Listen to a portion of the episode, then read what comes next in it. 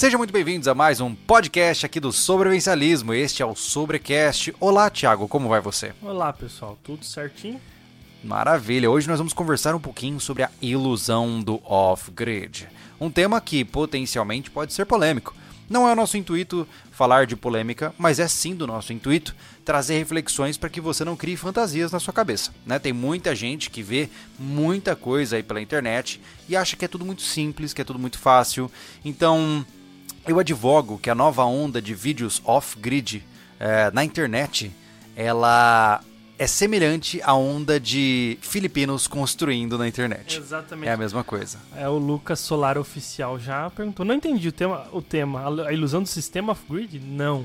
Não, não, não. É, é, Tem nada é a ver. só para eu deixar bem claro, né, É. gente? É, o sistema off-grid solar é uma coisa. Off-grid é fora da rede. Tá? Isso vai muito além dos sistemas elétricos, Uhum. né? O que, que é. Pra gente, vamos começar do começo, né? Antes de eu entrar no- nos reclames do Plim Plim aí, puxando uma, é, um jabá de Faustão. É, o que, que é o off-grid? Off-grid, por tradução, é fora da rede, certo? O fora da rede, na, na visão sobrevivencialista, é aquilo que está desconectado dos sistemas básicos que operam em uma cidade. Então, por exemplo, sim, o sistema solar pode ser on-grid, conectado à rede, ou off-grid, desconectado da rede com o uso de baterias. Assim como a água pode ser fornecida pela concessionária de água, né? no caso, Pela uma, rede. pela rede, uma Casan, enfim, da, aí a pro- provedora da tua região, né? Ou você pode ter um poço artesiano, você pode ter uma nascente, se caso você mora numa zona rural, e assim consecutivamente. Então, sempre que você não depende de uma infraestrutura que é provida pelo sistema, pela cidade, pelas empresas daquele local, você está off-grid daquele aspecto específico, certo? Uma casa totalmente off-grid seria uma casa que não depende de absolutamente nada de implementos externos. Geralmente o pessoal fala de uma casa off-grid como uma casa que não depende de conexão de energia da rua, não depende de conexão de água da rua também. E que mais? Você acha que a, a alimentação entra nisso? Não, não entra, né? Claro que entra, pô. É porque o off-grid, na minha concepção, Thiago, ele não é o mesmo que a autossuficiência, tá? Hum. É, eu tô falando mais em- no que tange ao off-grid da construção, propriamente dito. A gente né? vai falar somente a questão de construção. Não, não, nós vamos expandir. É, até É. porque eu- o que eu falo que depende por causa da questão da compra, entendeu? Justo, justo. É. É. porque assim, você entenda que falar assim, ah, eu queria ter uma vida off-grid é você ter uma vida fora do sistema. Ou seja, uma vida, como, né, expandindo o conceito aqui, é onde você produz sua própria comida, onde você é, produz ali sua carne, você tem a sua horta, onde você tem seu pomar, é, onde você também supre as suas próprias demandas de defesa. Então é basicamente, realmente, o que a palavra diz. Né? Você está desconectado do Tu vai, sistema. tu vai né? disso até, o, até uma cirurgia, cara. Não tem o que. É, a ideia do, da autossuficiência é que você vai até onde dá, né? Entenda que você nunca será totalmente autossuficiente, isso é impossível. Eu duvido que você vai conseguir construir microprocessadores para o seu computador quando ele começar a falhar.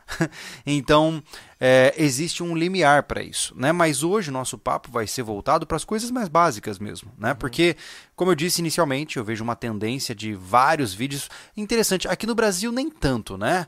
Mas eu, eu percebo que é uma digievolução essa parada.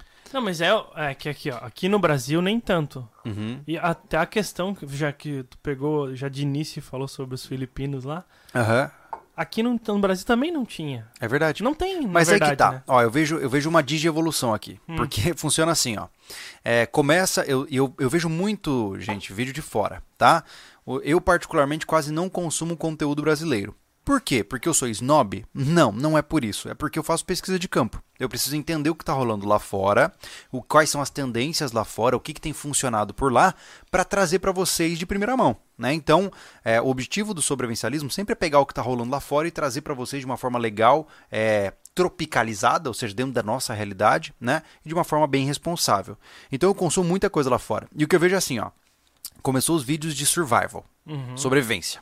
Aí, cara, e é, é muito engraçado, agora que eu tô me tocando disso. Aí começaram os vídeos de bushcraft com construções de abrigos semipermanentes. Aí começou essa vibe, né? Uhum. Aí você via aqueles, aquelas casinhas de tora, pá, os de tarp e tal. Aí, cara, a digievolução disso foi o homesteading. Ou seja, os caras pararam de acompanhar canais que faziam bushcraft e começaram a fazer vídeos de sítios, da vida de sítio, a vida off-grid, né? Digamos assim. Nem, não necessariamente off-grid, É. mas a vida rural. Depois da vida rural, agora tá vindo a nova tendência, que é a tendência minimalista off-grid. Que é o cara que compra um terreno, vai lá com uma van motorhome e começa a construir o terreno a partir dessa premissa, né? É muito interessante que é uma evolução, assim, ó, se for para pensar, Total. né? É, e o pessoal, ele se ilude. E eu acho que, na minha opinião, nesses vídeos aí, a maioria tem, tem migué.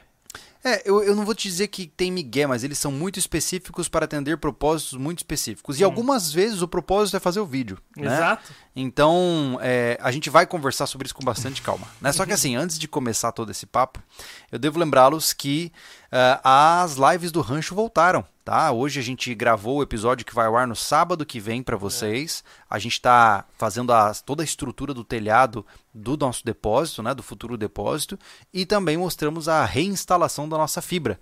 Puxamos um quilômetro de Um fibra quilômetro. ótica, né, cara? Ainda faltou um pedaço, né? Pois é, mas conseguimos emendar lá, estamos com internet de novo no rancho. Então, se você gostava de acompanhar aquelas lives, lembra que a gente. Porque eu não sei se você sabe, mas a gente tem algumas câmeras espalhadas pelo rancho.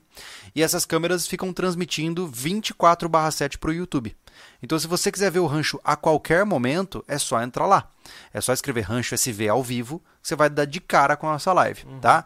Por que, que é legal essa live? Bom, tem gente que usa muitas vezes para deixar tocando de fundo enquanto tá trabalhando, porque Barulho ele ouve canto, tem muito canto de passarinho bonito lá.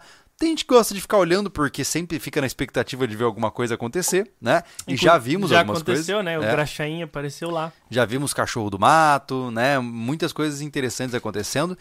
E ainda por cima, é, nós também podemos mostrar o nosso trabalho em tempo real. Então, por exemplo, a gente está construindo o depósito. Né? A nossa próxima etapa lá do depósito é finalizar as ripas do telhado, colocar as telhas em cima desse, desse depósito.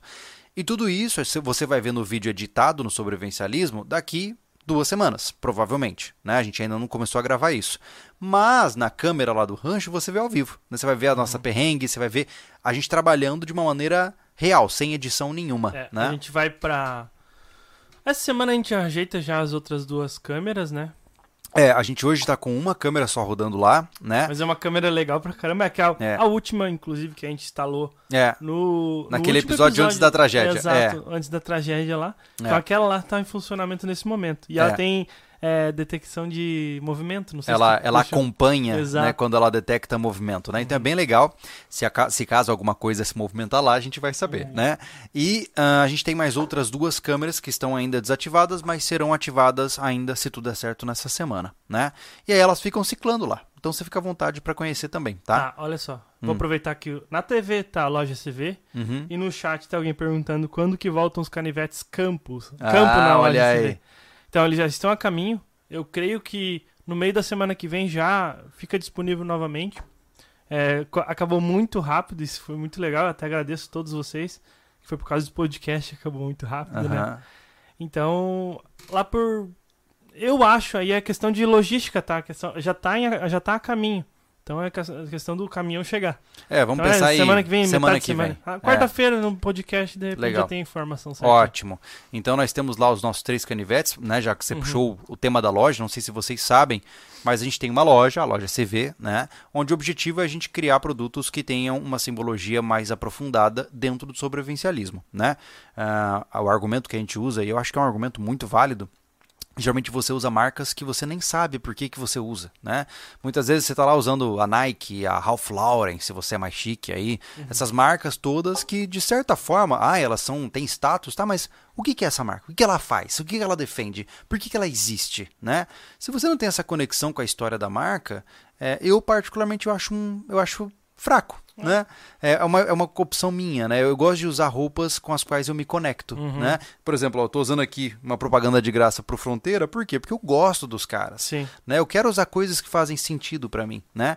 Então a loja se vê, você tem camisetas do sobrevivencialismo, você tem os canivetes agora, tem as nossas lâminas, tem carteira, ó, inclusive, nós temos as carteiras do sobrevivencialismo tops, tá? Inclusive, eu, eu tô. Eu vou retornar a falar com o Ortiz pra renovar Ele tem uns modelos novos lá. Ah, pra trazer umas entendeu? coisas diferentes, é, né? o pessoal legal. que já pediu a carteira com porta CNH. Ah, legal. De repente, eu vi, eu vi a postagem dele lá, o Ortiz Carvin, quem Uhum. quiser, segue ele lá, é um parceiraço nosso. É. E de repente a gente pega um modelo diferente também, né? Sim, é uma novidade muito legal que nós fizemos recentemente, caso vocês não tenham é, acompanhado, tá? É, são os nossos filtros de água portátil. Se você acompanha o canal, você sabe que a gente já mostrou essa marca aqui para vocês, que é Stone Water. A gente já testou essa marca de várias formas e dessa vez a gente fez uma parceria, um co-branding, digamos assim, onde nós temos o nosso filtro, né? Ou seja, é o filtro da Stone Water, mas com o branding aqui, hã? Ah, liga o ar lá. Com o, o, o- a logo aqui do sobrevivencialismo, né? E se você não sabe, isso aqui é uma garrafa em plástico Tritan. Uma, é, o plástico Tritan é extremamente resistente.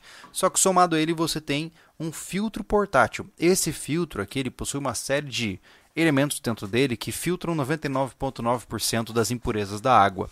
Reduzem a presença de metais pesados, eliminam os trialometanos. Tem uma série de coisas muito interessantes que você pode ganhar ao usar um filtro como esse.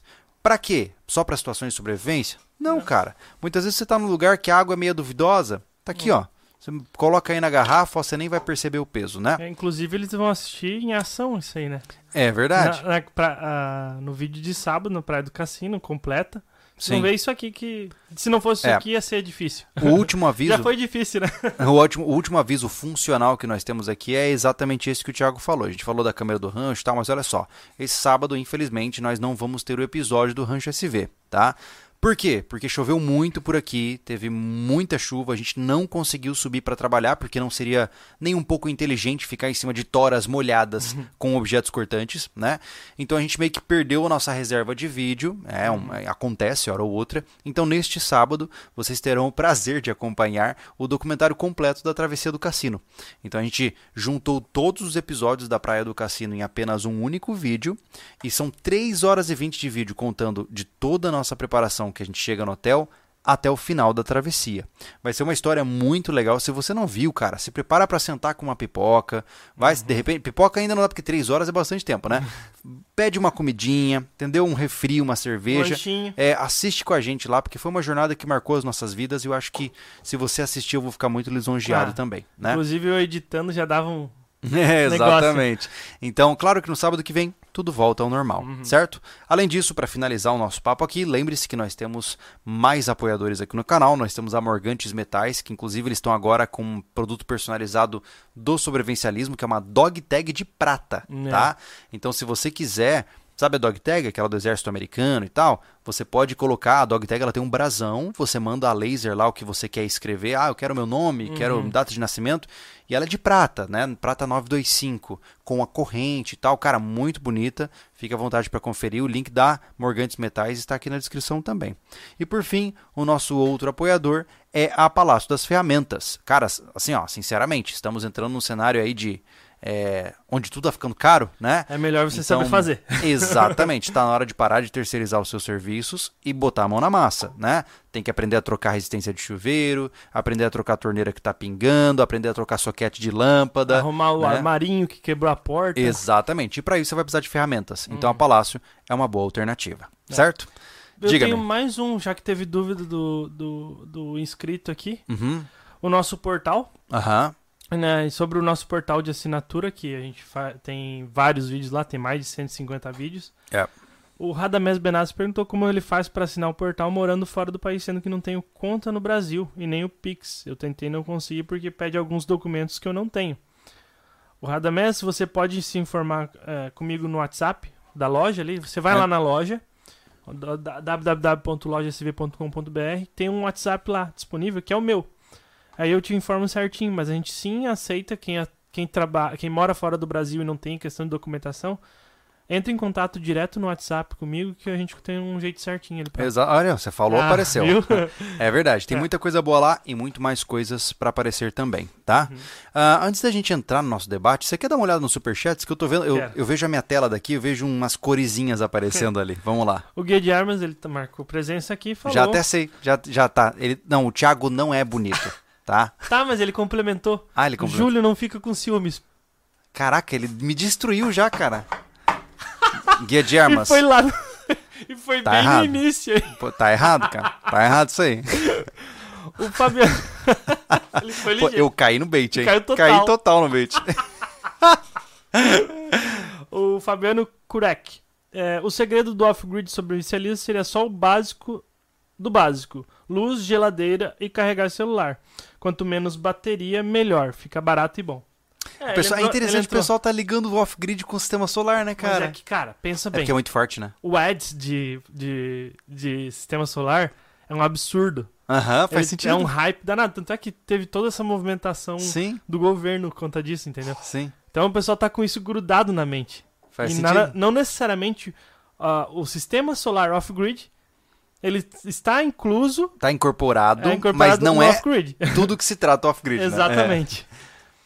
Que mais? O Lucas Solar Oficial, novamente, no aqui, ó. Eu trabalho com energia solar off-grid, sistema 100% desconectado da rede desde 2016. Uau. Me coloco à disposição de vocês para o que precisarem. Boa. Legal, Lucas. Assim, ó, é, a gente já vai entrar nesse papo, acho que é legal mais à frente entrar nisso aí. Na verdade, a gente entra agora. Tá bom? É, hoje lá no rancho nós temos um desafio, É. né? Nós estamos buscando a viabilidade em relação à energia elétrica e a gente descobriu que a nosso, o nosso sistema lá, além de ser monofásico, né, que é apenas um único fio passando, né, ele tem um limite de 600 watts, é isso? 6 kW. é. De 600 kilowatts, ou seja, é muito pouco para sustentar três casas e chalés É, e hoje, coisas do hoje tipo, né? somando tudo que a gente tem em questão de escritório e as três famílias, quatro, né? Com, Aham. É, dá mais ou menos uns 1.200, 1.300. Exato. A gente soube que o monofásico aguenta até 1200 com algumas devidas adaptações e alterações na rede, né? Uhum.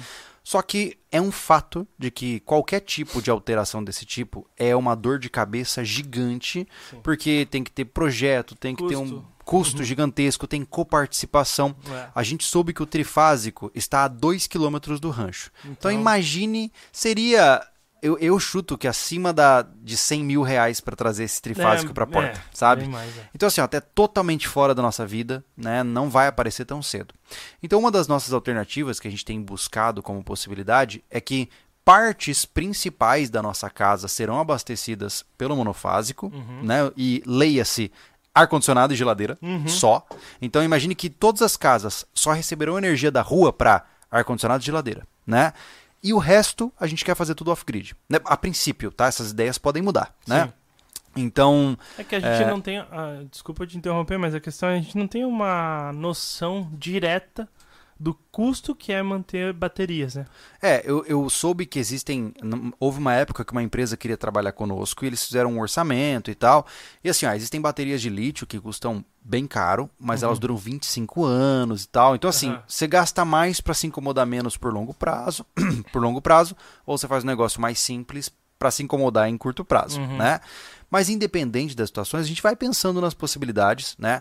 Eh, a gente já é martelo batido que provavelmente todas as casas terão eh, aquecimento solar, né, para o chuveiro, porque Uhum. o chuveiro não precisa estar ligado na rede elétrica, né? Isso nem que a gente bote gás no chuveiro como uma redundância se precisar, né? Ah, não, mas o, pô, o sistema ali cobre bem, né? Pois é, eu Só também se acho. mudar a era do gelo aqui, É, porque é, pois é. no inverno funciona Aí eu tomo banho bem. de balde com fogo a, lã- fogo a lenha, Não, entendeu? é, e tudo bem. Tipo, se o cara tiver que tomar um banho gelado na Não morre. necessidade, não morre, cara. É Exato. só realmente conforto. Exato. E- É, já mas o- assim, já comprovamos que funciona lá no container, vocês viram na prática, né? É, eu, eu me preocupo um pouco com a questão do ar-condicionado, porque, tudo bem, uma casa construída de forma inteligente vai ter uma boa troca térmica, vai ser fresca, né? Então isso diminui bastante o uso de um ar-condicionado. Eu, particularmente, não gosto de ar-condicionado. É. Porque sempre que eu coloco o ar-condicionado pra pra fazer alguma coisa, até aqui no escritório, pô, a garganta começa a secar. Complicado. é- não combina comigo, É, lá sabe? em casa, lá em casa a gente deixa ligado, por exemplo, se tá muito quente. Que Nem hoje, abafou agora, pô. Tava o Uhum. o, o dia inteiro tava bom. Aham, E abafou, eu comecei a suar feito louco. é. Aí, lá em casa a gente deixa. De noite, quando tá abafado assim, eu deixo ligado no quarto pra soltar pro resto da casa, sabe? Uhum. A casa vai ficar um pouquinho Sim. fresca, né? Mas assim, se é só pra dormir e tá calor, eu fico com o ventilador, Uhum. não direto na minha cara, Uhum. é no, pros pés. E o ar-condicionado ele liga por uma hora e desliga. Ah, entendi. É uma coisa que ajuda muito é o tal do umidificador, né? Que também diminui um pouco Tem os impactos da, Uhum. da queda de umidade, né? Porque o ar-condicionado suga muito a umidade do Uhum. ar, né? Mas enfim, esse, o nosso maior desafio, porque, por exemplo, inclusive eu hoje estava batendo martelo numa ideia que ainda não tenho data para começar. Eu vou começar a fazer um root cellar lá no meu terreno, dentro do rancho. Esse vai ser um projeto só para Família Lobo. Não tem sobrevivencialismo, tá? É, eu vou fazer um, um root, não sei se vocês conhecem, root cellar é um sistema de, de é, armazenamento de comida primitivo, mas que já é consolidado como algo funcional por milhares e milhares de anos. E dentro do root cellar eu vou botar um freezer duas portas ainda, uhum. para porque porque se eu construir um ambiente extremamente consolidado em termos de temperatura, o freezer quase não vai ligar, é. entendeu? É.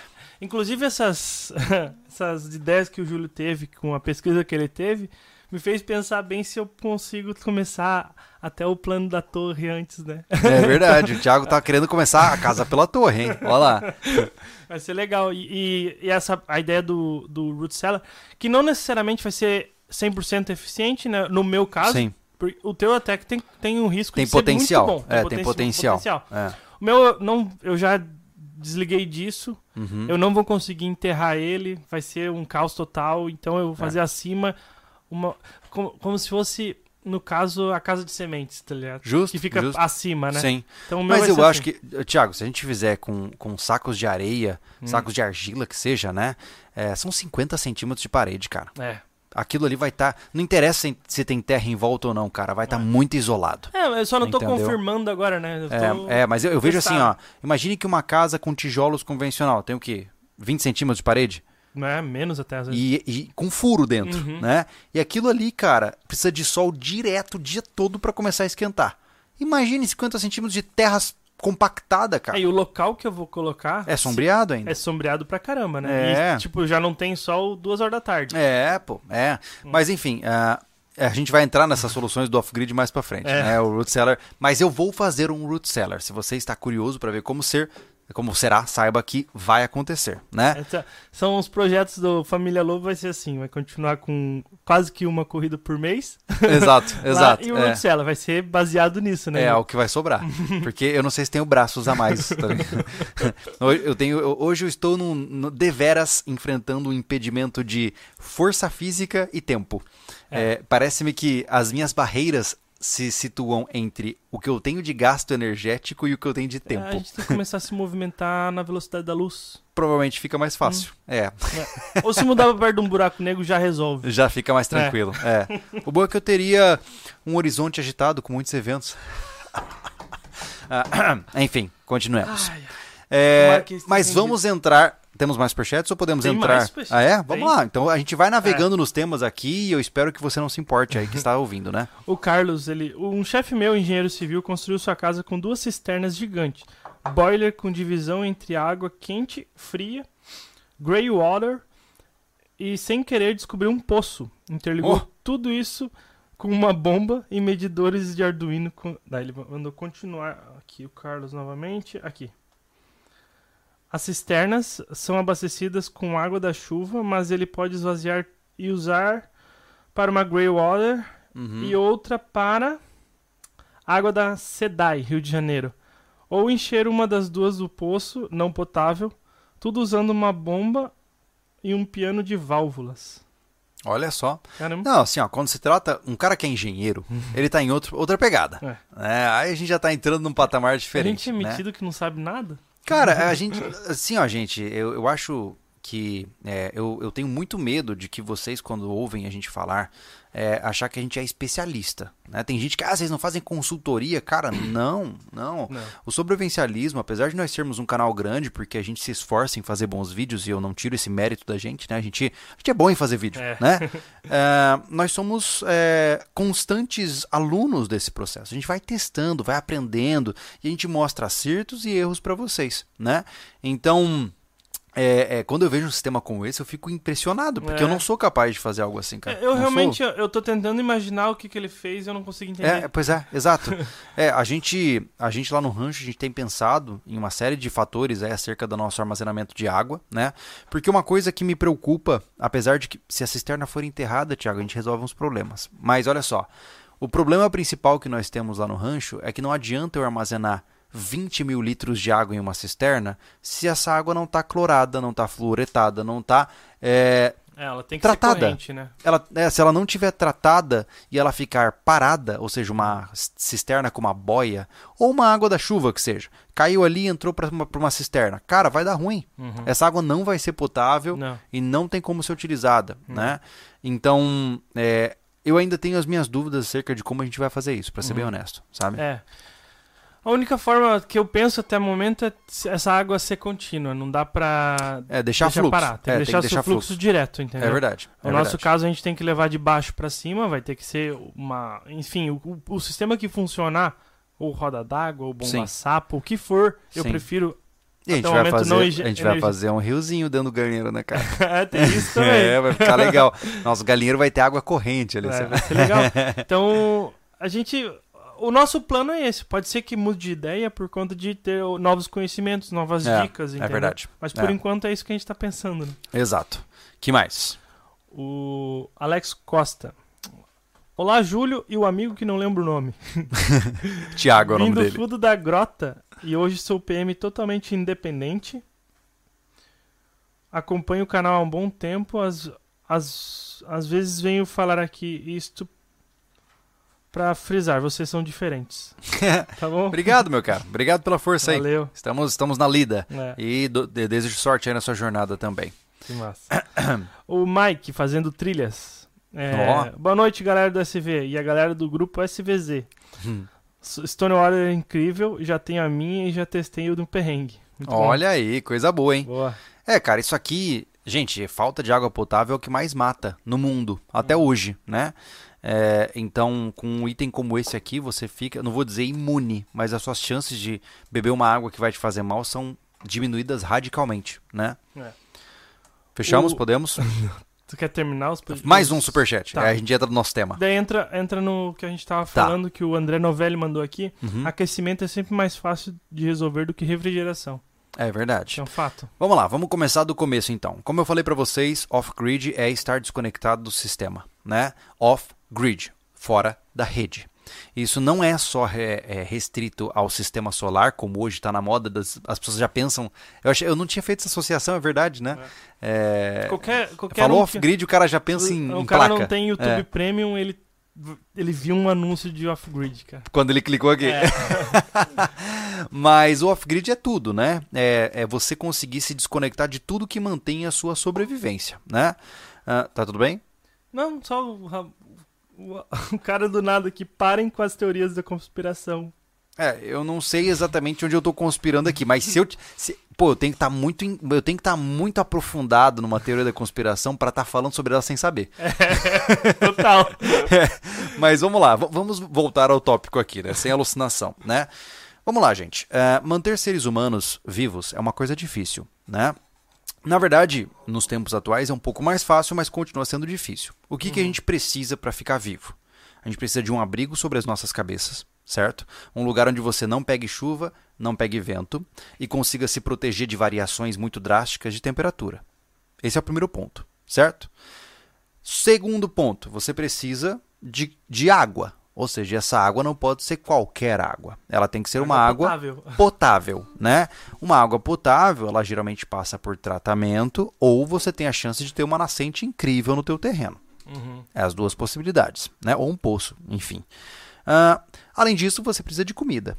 Né? Você vai precisar de uma série de diferentes alimentações que vão desde hortaliças, eh, frutas em geral, carne e inclusive carnes diferentes que vão ter diferentes tipos de vitaminas.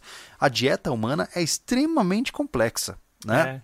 Ela tem que ser muito diferente Ela é também, né? diversificada. Tem que diversificar. Ver- Exato. Boa. Então, entenda que para você diversificar a sua comida, você já entra num buraco sem fundo no que tange a criar bichos e plantar coisas, né?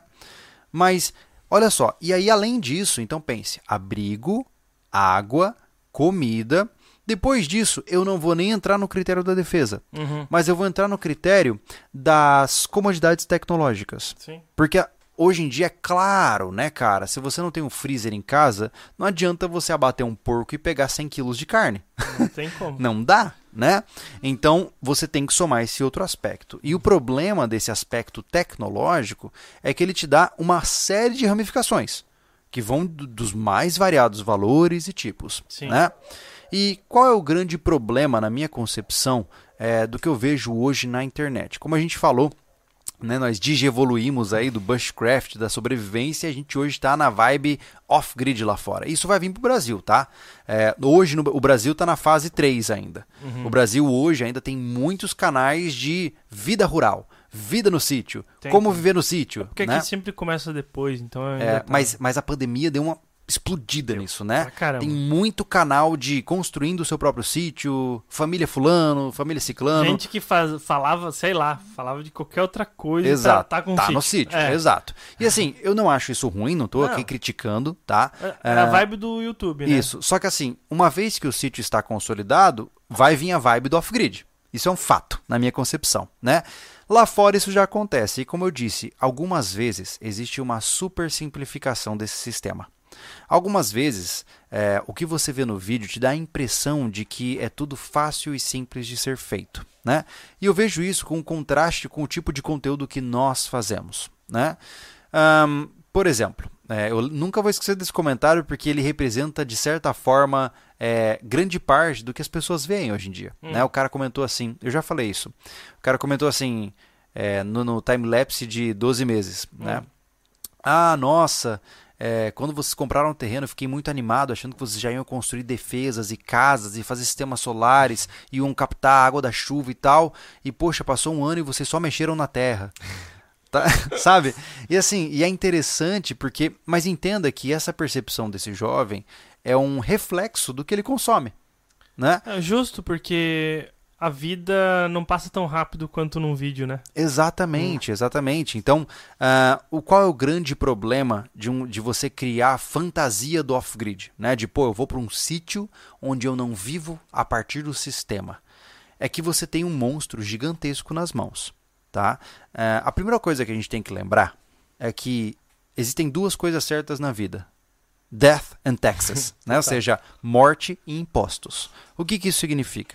Que para pagar os seus impostos, para pagar os seus custos de vida em geral, você precisa trabalhar. Você precisa de um meio de renda, um meio de renda né? Então, se você não tem um meio de renda estável e que não te consome muito tempo e que paga todas as suas contas, você não tem como focar numa propriedade 100% off-grid. Entenda é que impossível isso. É, eu estou dizendo em, com todas as palavras e com certeza clara na minha cabeça, assim, ó você não terá uma propriedade 100% autossuficiente a não ser que você viva para esta propriedade. Não existe outra alternativa. Hum. Se você tem que trabalhar meio período do seu dia, se você tem que trabalhar é, CLT, você não terá uma propriedade que será capaz de ser administrada para ser off-grid. Por que, que eu te digo isso? Porque, primeiro, quanto, quando você quer se criar a independência do sistema, você vai precisar de vastidão de terra, certo?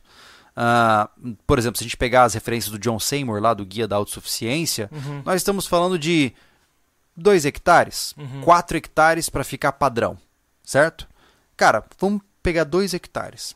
É mato pra caramba. É um absurdo. É, não, pega uma mini chácara, uhum. um quilo, um, 1.500 metros. Que é o que a gente tem aqui. É o que tem. Se você é. não dedica, é, se você, a gente está assim, dedicado lá no rancho. A gente não consegue ficar aqui. É. O Júlio trabalha fim de semana, de noite, eu não sei que hora ele dorme, então, enfim. Eu não sei mais também que horas eu durmo. e, e, aqui, por exemplo, ficou aí dois meses, né? Quando que tu roçou a última vez? Dois meses. É. Dois meses sem roçar, tá o mato de um metro. Sabe o que é louco? Assim, ó, é... quando se trata de vida no, no mato, é assim, ó. É, você vai lá, pega o domingão e fala assim, hoje eu vou regaçar. Uhum. E vai, pá, e você dá uma geral em toda a chácara. Cara, fica uma maravilha. Uhum. Passou dois meses, né? Parece que o lugar tá abandonado. É. Em, em só, é dois, um é, em só é um dois meses, parece que assim, ó, morreu todo mundo aqui dentro e tá tudo abandonado. É, é dois meses de verão, cara, que é só é. chuva, vem que é uma bala. Eu até mostrei. Eu também vivia no meio do mato, né? Eu fiz uhum. um vídeo lá no Quartz. Sim, sim. que eu vivia no meio a do tua mato. grama tava enorme. Tava enorme. Eu é. rocei. E hoje eu já cheguei ali. Já tá na hora de roçar e eu não quero. É, exato. Então, assim, é, a primeira coisa que eu vejo que existe uma, uma ilusão é que a vida no campo não é tomar café vendo paisagem bonita para tirar foto no Instagram. Assim, ó, eu sei que muita gente curte isso. Eu curto isso. Eu curto tirar o meu momento da manhã e Mas é uma escolha ativa, porque tá deixando de fazer outra coisa. É, mas não, não é só isso. É, é, é uma representação de uma vida romântica que ela não é tão romântica quanto parece. Não. Entende? Por exemplo, ai, nem, por exemplo, lá eu fui conhecer o sítio lá do Fernando, né? Uhum. Cara, é, eu quero tirar o leite das minhas vacas para poder fazer queijo, para eu fazer, fazer manteiga e não depender de ninguém.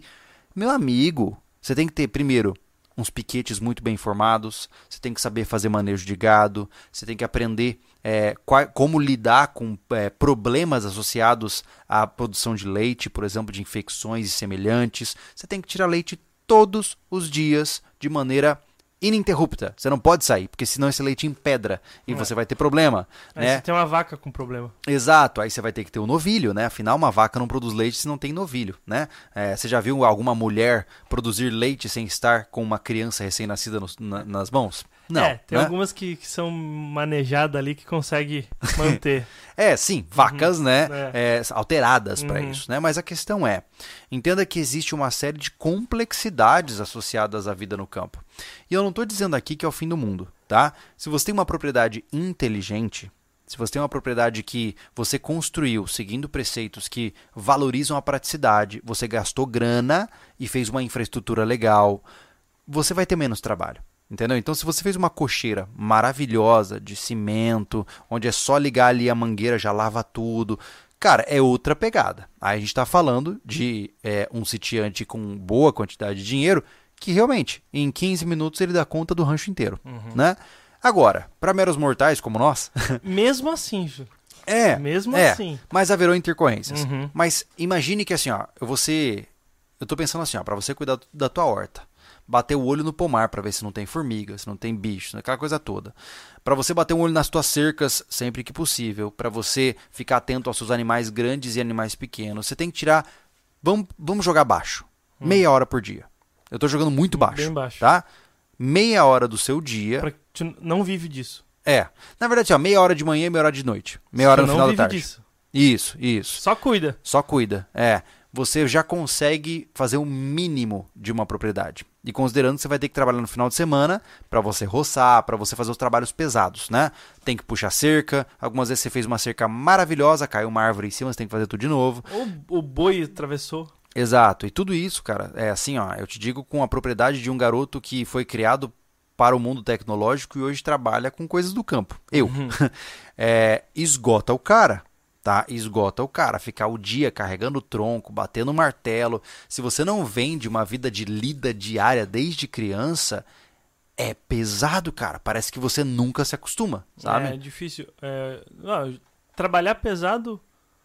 Eu, por exemplo, já trabalhei pesado. Uhum. Já trabalhei em, em trabalho pesado. Trabalhei em obra, já trabalhei descarregando caminhão.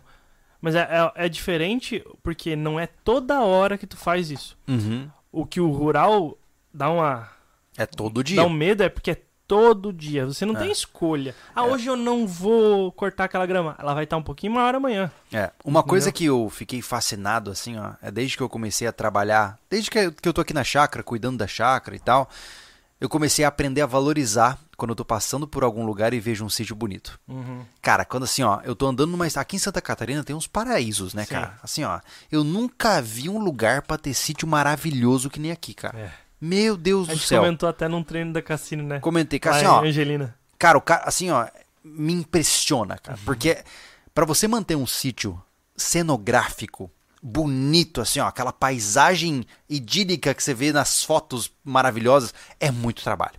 É, ou é muito trabalho ou é muito dinheiro. Um dos dois. Enfim, Né? é muito trabalho, porque Mas é muito muito trabalho. dinheiro tem que pagar alguém pra trabalhar. Exato.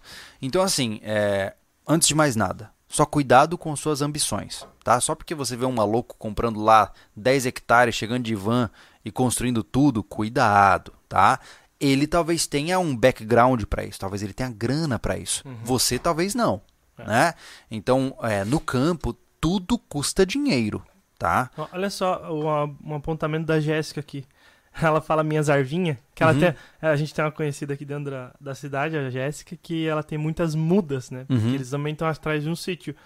E ela diz: Minhas arvinhas no vaso já rende cuidado diário e eventualmente o dia inteiro pra ajeitar. É, Tu imagina tudo lá em loco, tudo É. grande. Exato. Então, assim, ó, primeira coisa que eu queria deixar claro, claro para vocês, tá? Só cuidado com as suas ambições. Eu sei que ter muito terreno é legal, né? Se eu pudesse ter 50 hectares, ia ser maravilhoso, mas sinceramente, dos 50 hectares, provavelmente 47 eu não ia conhecer direito.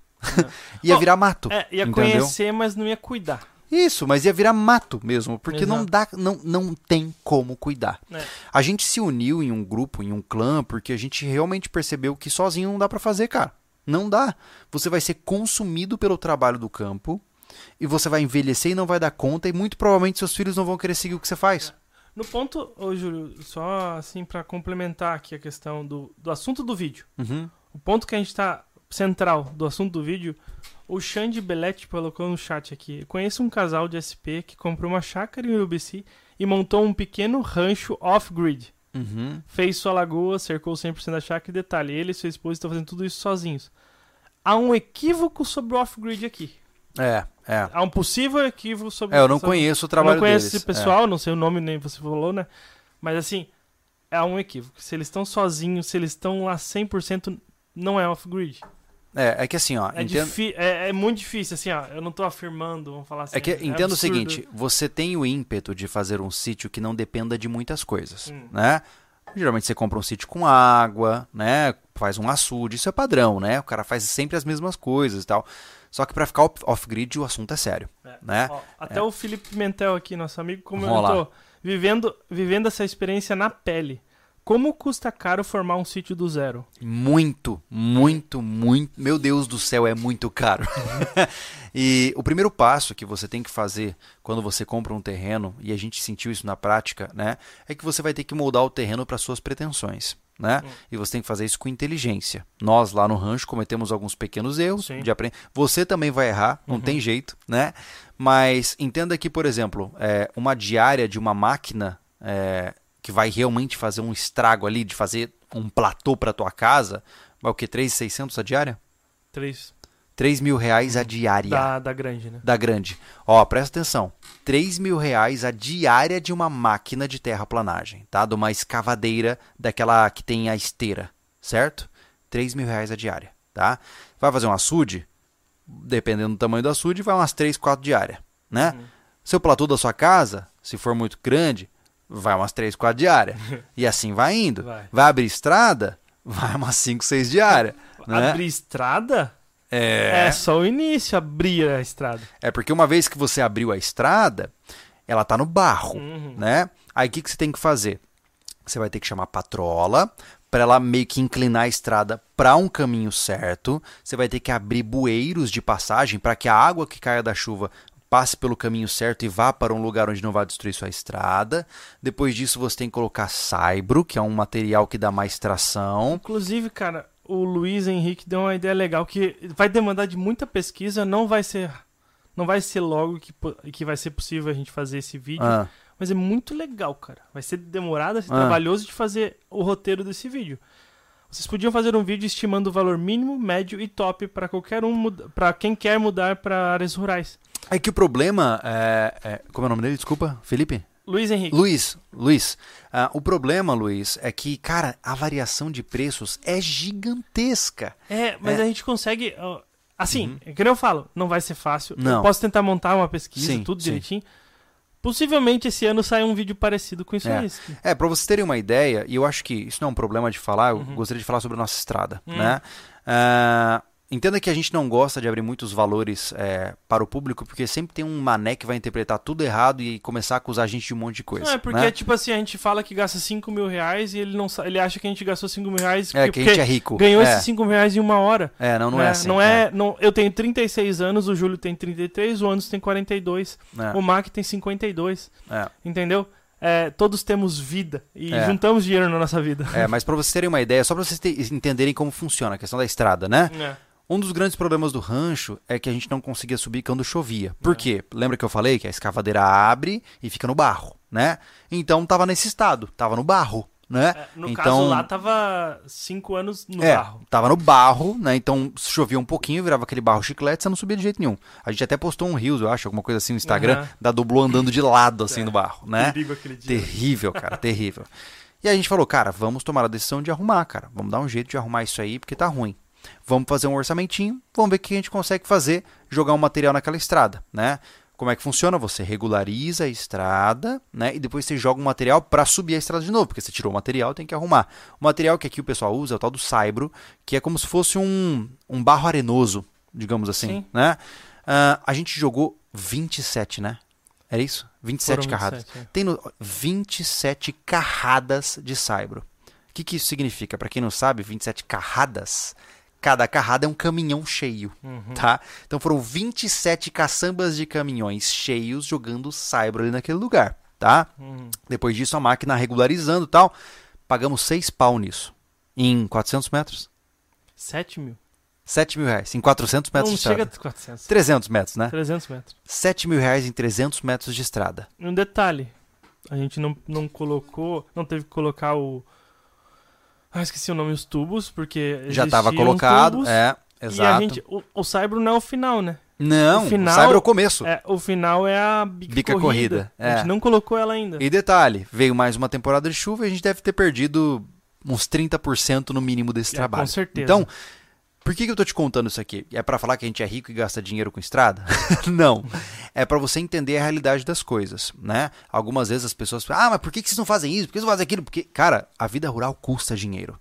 Se você quer construir um sítio legal, é, cuidado. Olha, cara, eu não tenho como te enfatizar isso, tá? Ah, não, é só 10, me- é só 20 metrinhos de estrada ruim. Esses 20 metros vão te gastar 20 mil reais É. pra você deixar bom. Por isso Tá. que é um dos pontos, assim, primordiais é acesso, né? Que a gente Uhum. falou... A gente falou no, no vídeo, so- no podcast sobre BOL. Sim, exato. O exato. acesso é o primordial. É, a gente, quando a gente comprou ali um rancho, a gente sabia que ia ter essa briga, Sim. né? Mas é porque o resto compensava, É. né? Mas enfim, tô, tô colocando aqui esse ponto só para vocês entenderem como é complexo mesmo, né? É, o que é mais caro em um terreno, se você quer comprar um terreno off-grid, tá? Um terreno para se tornar, né, numa É. propriedade off-grid e tal. Ô, Júlio, tu tem como, antes disso, Hum. é, conceituar agora pro pessoal, porque agora tem muito mais gente. Uhum, Tem 1.117 pessoas aqui. uhum. É, faz um conceito de off-grid pra Vamos lá. eles, porque já andaram perguntando aqui no Tá, é chat. que assim, ó, existem dois termos que a gente tem que diferenciar aqui: homestead Uhum. e off-grid, tá? O que, que é o homestead? O homestead é uma tradução que eu ainda não encontrei algo que fosse é, que fosse jus a palavra em É português, difícil, né? não, tem, não tem nada parecido. Mas né? homestead é como se fosse um lugar onde você começou a construir a sua vida da- do jeito que dá e você busca por ser autossuficiente em- da maneira que você pode. A maior, maior parte dos, dos, dos locais, né? É, exato. Então, assim, imagina que um sítio onde você planta, você cria bicho, você tem uma homestead, ou seja, é um sítio, tá? Se a gente pudesse é, aproximar, seria um sítio que produz, não um sítio de veraneio, tá? É, sítio do cara que vai só final de semana, não é isso. Agora, aquela pessoa que tem a hortinha dela, o excedente da horta ela transforma em compota, faz doce. Ah, olha lá, sobrou acerola, vou fazer não sei o que. Ah, sobrou isso, vou fazer não sei o que. Eu crio um porquinho para matar e uso a banha para poder cozinhar. Isso é uma homestead, onde você está focado em tentar fazer as coisas e tal. É, é o seu lar e seu trabalho ao mesmo tempo, praticamente. Isso, exatamente. É, é tanto que é é a sua é, estância. O Uhum. termo, na verdade, o termo mais Estância. aproximado é isso, é, uma É. estância. Ou Boa. seja, é onde você está. Uhum. Ah, já o off-grid, ele tem uma premissa mais moderna, porque ele já prevê a existência de uma rede, né? O homestead não tem isso, né? Uhum. A, a, a off-grid ele já vem com uma premissa mais tecnológica, onde a proposta é que você intencionalmente não depende de serviços externos à sua propriedade. O homestead não tem essa necessidade, entendeu?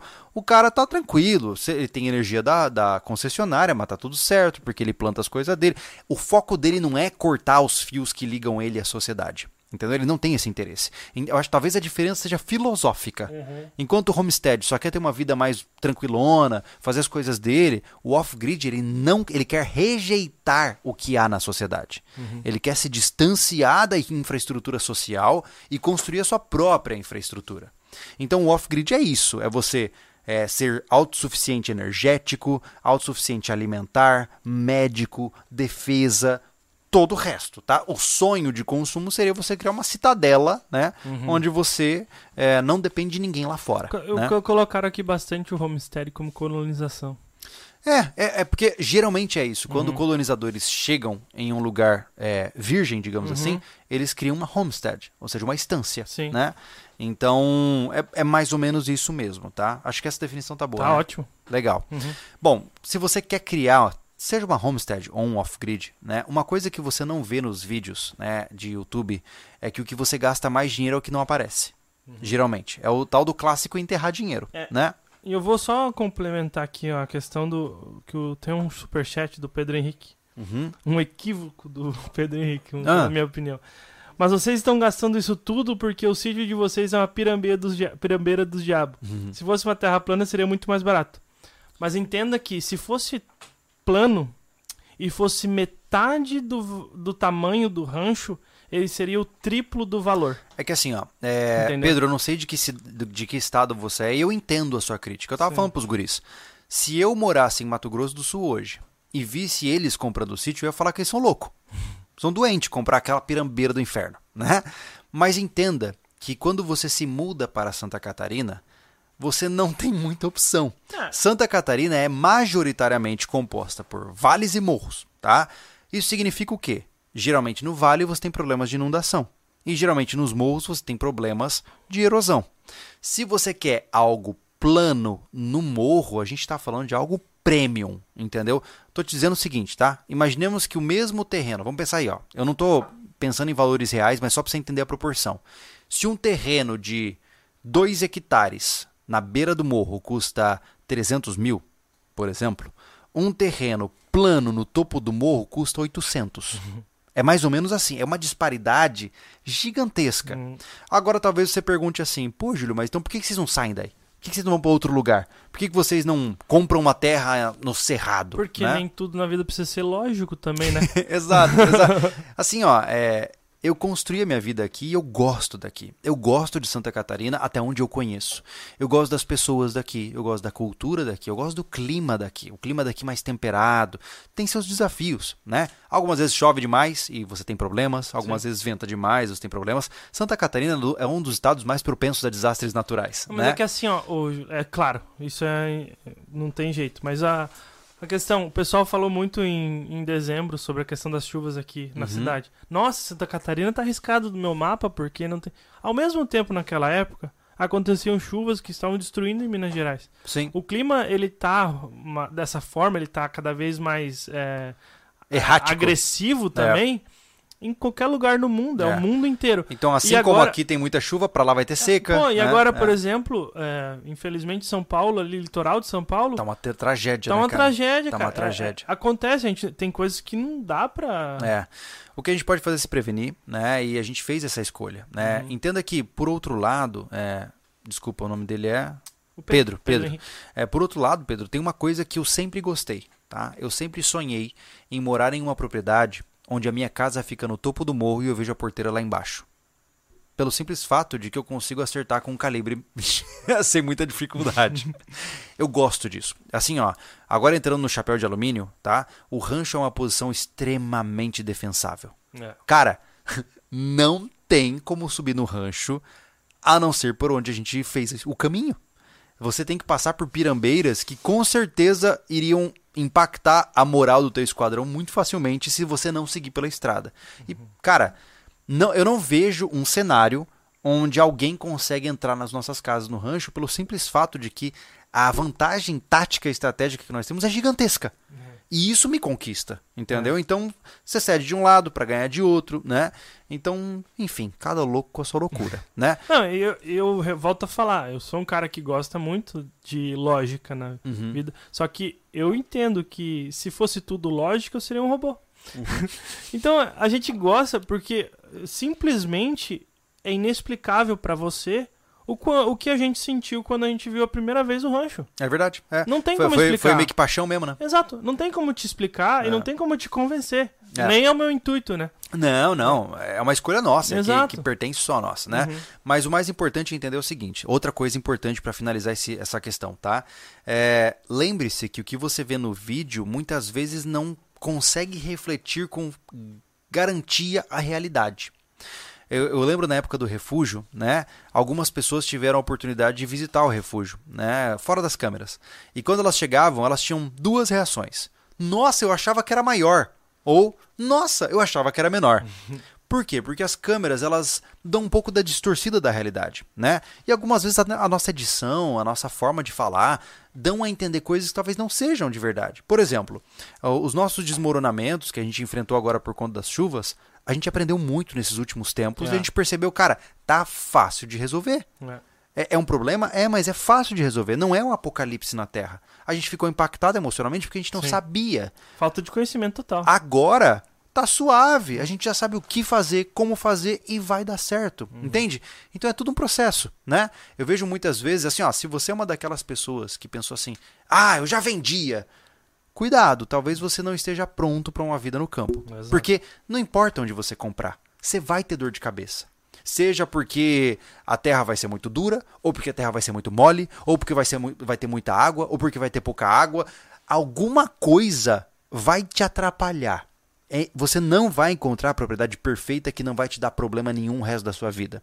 Então entenda que se você decide, assim, ó, quer morar no sítio, é a mesma coisa que ter um carro importado velho. É a mesma pira É. você vai arranjar pra cabeça. Tá? É isso, parta desse princípio, né? Quer falar os superchats aí? Vamos lá, tem bastante aqui. Vamos lá, senão a gente perde o rumo e depois acaba Exato. é. ah, não respondendo as pessoas, Deixa eu né? só achar eles aqui novamente. Vamos lá. Tem uma, uma janela pequena aqui.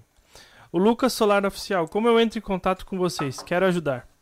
Lucas, é, vai na loja sv.com.br, clica lá no ícone do WhatsApp que você fala direto com o Thiago. De repente a gente pode trocar umas figurinhas aí, beleza? Sim. Gabriel Radai, mochila BOB sem ser tática, qual?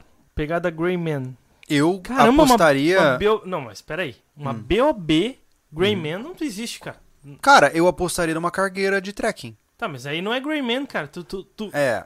Não tem, tu chama atenção. É, Se é uma chama- BOB, é uma gente, car- você tem no mínimo 72 horas de preparação ali dentro. É, é, eu diria, talvez, se você pegar uma mochila de ataque de trekking de uns 45 litros e comprometer grande parte dos seus recursos, né, para você se subsistir, talvez seja uma boa, né? É. Mas, assim, ó, em nenhuma situação eu me vejo com uma mochila militar. Não. Em nenhuma.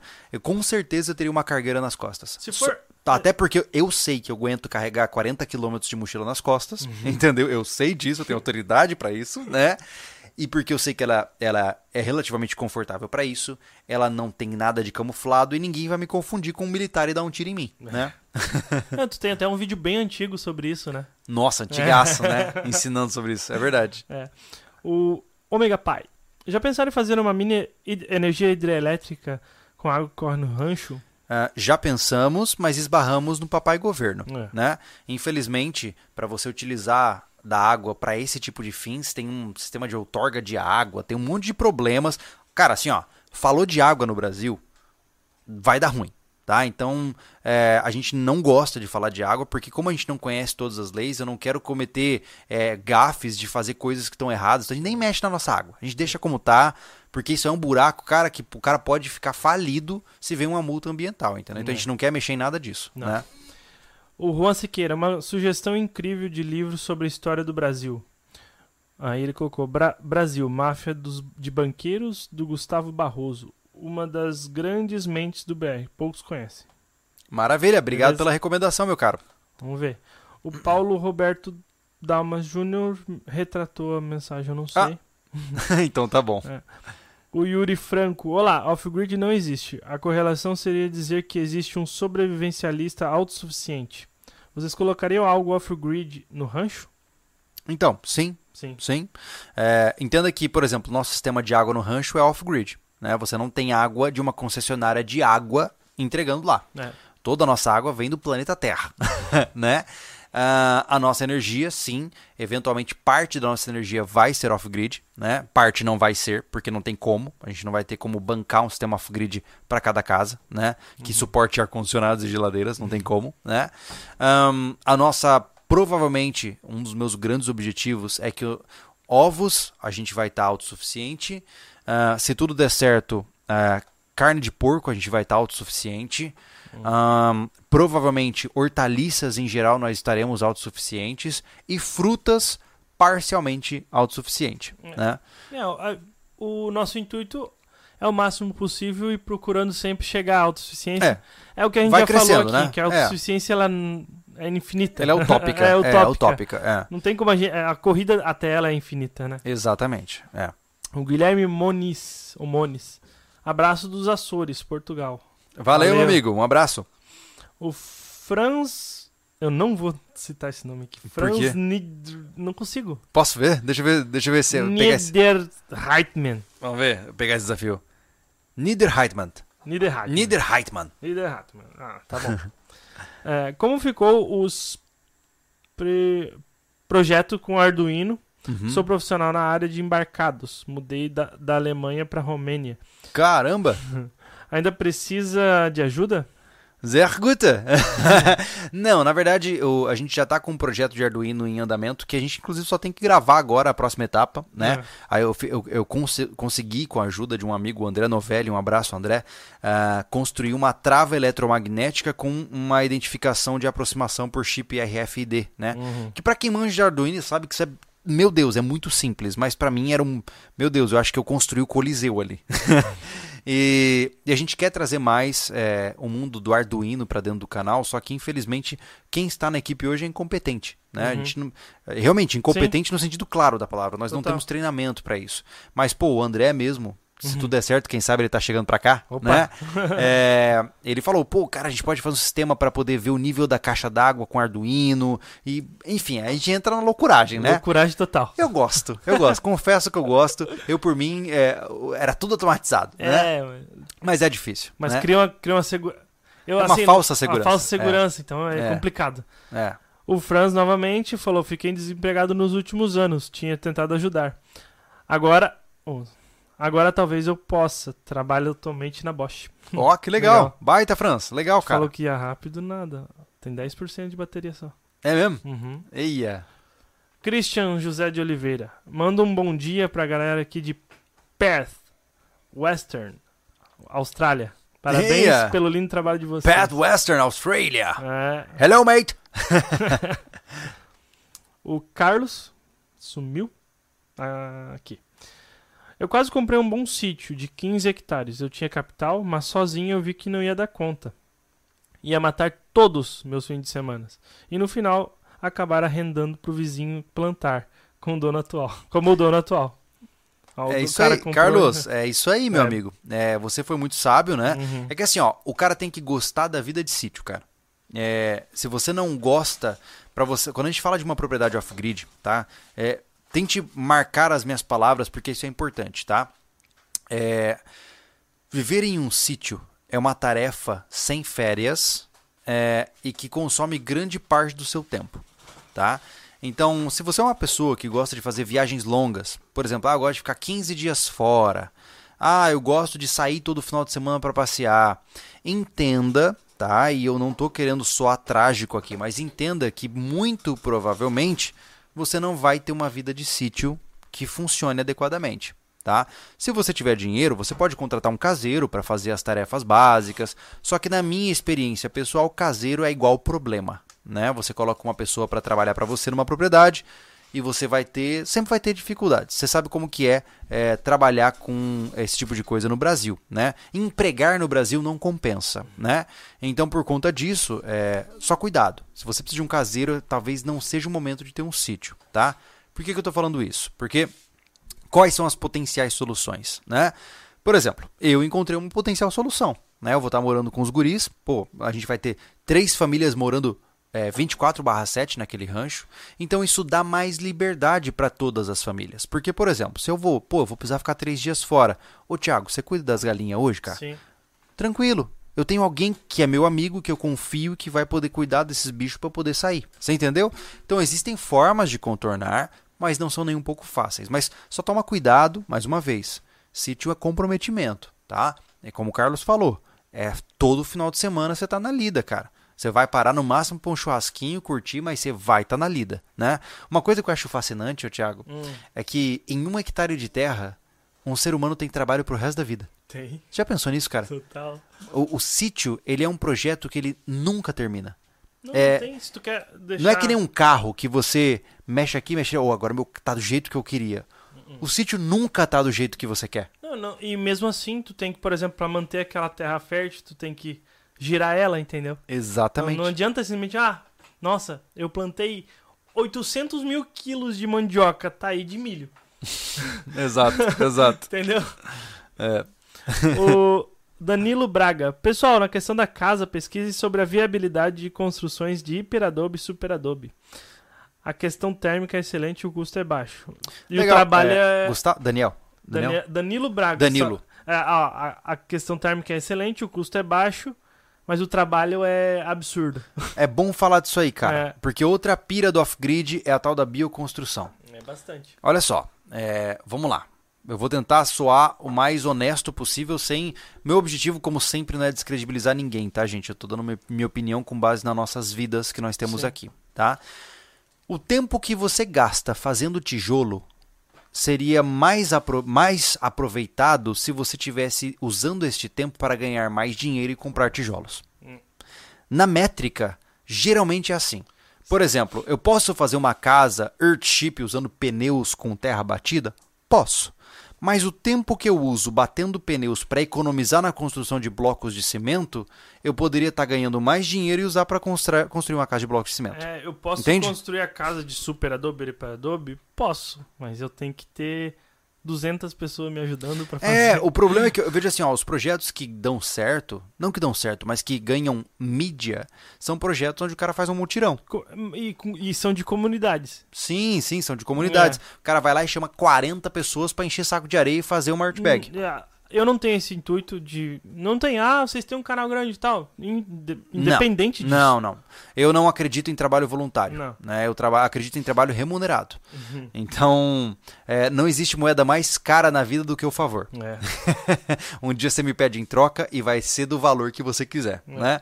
Mas, Mas, é- realmente o trabalho é um absurdo. É, um absurdo o trabalho. eu acho que assim, ó, se- você quiser fazer algo assim, que seja por paixão. Não é que nem o que eu vou fazer, né? A minha ideia, como eu falei antes, né? Eu quero fazer um root cellar, que é uma área de armazenamento de comida mais escura e, e seca e com uma temperatura estável, tá? E eu quero fazê-la não com concreto, eu quero fazê-la com sacos de terra. É a tal da earth bag, né? Que são sacos de terra que você vai enchendo, vai empilhando, sabe que nem trincheirinhas de guerra? E você faz um cômodo daquilo, né? E aquele local se torna apto para você guardar alimentos para longo prazo. Mas isso significa que eu vou passar horas e horas do meu dia pegando terra com a pá, jogando no saco. Pegando terra com a pá, jogando no saco. E o legal, o legal, Júlio, que tu vai, vai divulgar isso de uma forma sem pretensão. Sem migué. É. Sem querer propagar o negócio. É. Aí tu vai falar, vai mostrar a realidade, quanto é trabalhoso fazer. E eu acho muito legal a questão de ser uma experiência. Eu, até eu tô enchendo o saco do Júlio sempre. Quando eu vi É um uma, laboratório, né? uma, uma casa de sementes, eu acho que no YouTube ali. Eu disse, cara, vamos fazer isso, vamos fazer isso. Aí, agora ele tem a ideia de fazer o root cellar na dele. E eu achei legal porque eu posso combinar com a minha torre. Então eu disse, de repente sai a torre antes da casa, sabe? Sim, sim, É. sim. Mas é, a gente vai, vai ter uma experiência. Não vai. Minha vida não vai depender daquilo. O meu abrigo da chuva não vai ser aquele. É. Entendeu? É uma experiência. E aí eu vou dizer pra vocês, num- quando eu terminar aqui, terminar aqui, lá, eu vou falar aqui pra vocês que não vale a pena, vale a pena. É, exatamente. A gente vai poder falar, olha, funciona ou não funciona, né? Agora uma coisa importante, né? Como eu disse, bioconstruções são muito interessantes. A gente teve, a gente tem, né, um casal de amigos que tem uma casa construída em pau a pique, né? Ou seja, usando samambaias e argila. A gente foi na casa, conheceu todo o processo. Infelizmente são pessoas que não queriam aparecer de jeito nenhum na câmera, né? Então a gente não mostrou pra vocês, mas o- pessoas incríveis, tá? Que fizeram ali toda, cara, a casa inteira de pau a pique, cara. Sim. Com E- argila e samambaia. E eles né? mesmos é, falaram que é trabalhoso. É muito trabalho. eles não propagavam aquilo ali, eles Não. queriam fazer porque eles queriam. É, então e, assim, isso, e isso para mim tem valor. é né? o meu medo quando eu vejo essas paradas de bioconstrução, é o cara cair na pira e, e ver que ele errou. Hum. Sabe, por exemplo, você vai lá e compra uma máquina de fazer tijolo, tá ligado? Você compra lá Ah, dois mil reais, não sei contar hoje, a máquina que você vai fazer tijolo com te- a terra do teu terreno. O que já não é verdade. Então, você e- tem que misturar e tal. E mesmo assim, né, Júlio? Ah, Ah, tu tem bastante barro lá. Tá, mas eu tenho bastante barro porque é pra tá lá. sim, Mas, mas, eu tenho bastante barro pra virar um buraco. Não, e não só isso, mesmo que você tenha barro, é, eu fico imaginando a cabeça do cara que caiu nessa pira, entendeu? Ele tá com a máquina lá e ele começa a dar as primeiras pasadas. E ele vai dando pasada. Daqui meia hora ele começa a sentir a mão doendo, a lombar reclamando, e ele tá pensando, putz, será que eu fiz certo? Então, assim, pra você não estar nessa situação, pesquisa bem. Se você quer fazer isso, que faça por amor, não por lógica. Exato. Tá? Porque, por exemplo, eu te digo, ó, a minha rotina, eu, tra- eu trabalho das 7 às 21 todos os dias, de segunda a sexta. Mentira, na sexta eu paro de trabalhar às 19. Mas geralmente, né, arredondando das 7 às 21, tá? É, é uma quantidade de trabalho bastante expressiva, eu sei, não é comum, né? Os únicos dias que eu tenho livre na minha vida é de sábado, das 13 horas até domingo, às 21 horas. É isso. Essa é a minha janela de o Júlio pode fazer o que ele quer. Se eu fosse fazer uma bioconstrução, eu ia ocupar a única janela de descanso que eu tenho para ficar carregando pá de areia e enchendo o saco. E é o que eu vou fazer, porque eu vou fazer o root cellar, eu tô ferrado, entendeu? Caramba, tu vai viver enchendo o saco. Mas eu Caraca, nasci Já pra isso. acontece isso. Pois é, eu só vou, eu só vou expressar de forma literal a minha tendência, entendeu? Mas assim, ó, é importante entender, só toma cuidado é, quando o discurso é, é muito simplista, né? Ah, é muito fácil, você vai comprar e vai construir sua própria casa. Calma, respira. Calma, porque. É. Ó, é- pô, legal, cara. Tipo assim, ó. Vai ser a fala do, do pod- desse podcast. O quê? A vida não é só lógica. Não, não é. Não é. Porque, matematicamente, se você vai lá, tem um material, compra aquela máquina por sei lá quantos reais, dois mil reais, você faz dois mil tijolos. Esses tijolos custam quatro reais, então você tem oito mil reais por dia. Só que o Thiago. cara esquece de falar pra ti. Ei, calma, calma, não termina. É a mesma coisa. Eu vou criar tilápia, meu amigo. Eu vou, eu vou criar 10 mil tilápias, Exato. entendeu? A cada mês. E aí, sabe o que vai acontecer, Thiago? Me conta, me conta. Você não vende de repente isso aí, Pra quem eu vendo tijolos e tilápias? só vai ter aquele dinheiro se você vender, cara. É, Entendeu? exatamente. Qual é a demanda do teu local? Porque tem, tem essa vibe, né? É quase... desculpa. eu- cara, desculpa quem trabalha com isso, mas é porque a piada é boa. É quase uma parada tipo de rinodê, assim, esquema pirâmide separada. tipo, é, ó, compra isso aqui que você vende pra aqui pra poder fazer isso. ai, ai. Mas enfim, Complicado. como eu disse, é errado? Não. Você tá roubando de alguém? Não. Não. A escolha é sua. É. Agora, se me disser que eu concordo, não. Não acho uma boa ideia, É. né? Só, e não fala que. Outra coisa que, é, que a gente ouve bastante, né? Hum. Que tem a, a- uma síndrome, né? A opiniomania. Vocês estão errados em não fazer isso. Ah, não. Não. é. Aí mas, é- não. mas isso, é, eu já tô blindado a isso, sinceramente. Assim, ó, eu, eu fico muito lisonjeado quando as pessoas nos trazem opiniões, né? Uhum. Mas algumas vezes as pessoas não têm tato pra isso, Não. né? Uma, entenda o seguinte, gente. Uma coisa é você chegar e falar assim, ô gurizada, vocês já pensaram em fazer isso aqui? É legal, tal. Pô, Exato. olha só que legal. É uma coisa. Sim. Outra coisa, você, ô, vocês estão viajando, cara. Faz isso aqui que vai dar certo. Pô, mano, você já começa. Sabe, tá errado, né? É. Diga, o que, que você tá olhando aí? O cadáver. Hum, Existe alguma possibilidade de comprar mais terra ao redor do rancho? existe. Pergunta para o futuro. Ent- Entendo que não é o momento, mas para entender se há possibilidade disso. Existe. Uhum. ah, não saiu do nosso radar. Nós temos um vizinho que tem 60 hectares, que inclusive no futuro vai ah, vender os 60 hectares, né? E provavelmente em lotes rurais, tá? Uhum. Ah, não sei dizer quando isso vai acontecer, Nem não sei, quanto. é, nem quanto vai custar. Né? Mas se a gente tivesse condições, a gente queria comprar mais uma lasquinha para poder criar uma mata nativa em volta Exato. do rancho, né? Uma muralha natural, sabe? Uhum. Mas não sei se vai dar, porque vai, vai custar Vai caro. custar caro. É. O anão guerreiro de jardim. Meus mil metros quadrados já são. Perdão. Meus mil metros quadrados já são um trabalho para roçar e cercar. Preciso fazer até uma cobertura para o sol. Ainda dar uma tratada na madeira. No carnaval passei dois dias movendo mourão que estava encharcado na, encharcando na rua, na chuva. É, É, meu amigo, é nessa hora que a gente questiona todas as nossas escolhas de vida. Ah, tu acha que tu acha que eu não não questionei é, quando eu tava levantando. Legal lá no vídeo, mas quando tá levantando tora, aquela tora pesada, com dor na lombar, dor no joelho, dor no ombro, e levantando assim no sol, aquilo lá diz, putz, cara, o que, que eu tô fazendo aqui? Hum. Tu tem que re- re- é, resgatar sempre É o muito, motivo. é muito é muito fácil você cair no naquela clássica. Eu não mereço passar por isso. É. É muito fácil você Sim. cair nisso, né? Então o que te salva e o que te evita de você abandonar um rancho é você lembrar da tua filosofia. Por que eu cheguei aqui em primeiro lugar, né? E eu vou te falar, cara, olha, a gente fez o refúgio, né? Apesar de ter sido um curto período, a gente fez lá ampliações naquela casa lá na, na estância. E, e Foram agora, né? e agora, cara, assim, ó, me dá um prazer falar, eu fiz, cara. É legal. Sabe? Hoje, hoje mesmo o Sebastião falou assim: ah, vocês podem ser carpinteiro, né? Legal demais, eu achei, né, eu cara? achei legal, sabe? Porque realmente, olha, aquilo ali a gente fez só nós três. É. Sabe? E É. tá lá em pé. Eu É. tô- quando, ó, quando você não é profissional no que faz, você sempre dá um. diz faz o sinal da cruz, diz amém, É. dá um- uma suspirada porque tu chegou no local e aquilo lá não caiu ainda, tá? Exato, exato. Mas legal, É. a gente tava lá fazendo e os caras viram, pô, legal. E É. pô, pra, pra ele pode ter sido uma brincadeira, mas pra mim foi legal de ouvir. É muito legal. Então, assim, é... como eu disse, é... que nem você, né, que tava movendo mourões molhados na chuva, Hum. né? Cara, só que assim, ó, eu vou, eu vou ser é, talvez um pouco selvagem aqui. Mas no mundo de frouxo, no mundo de cara que se acha porque é um bosta, você tá movendo mourões molhados na chuva. É. E você não tá reclamando.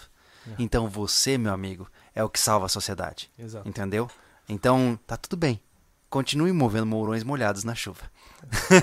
Ser homem é fazer o que precisa ser feito. Exatamente. Davis Ramos mandou só uma, uma carinha com óculos. Muito bom.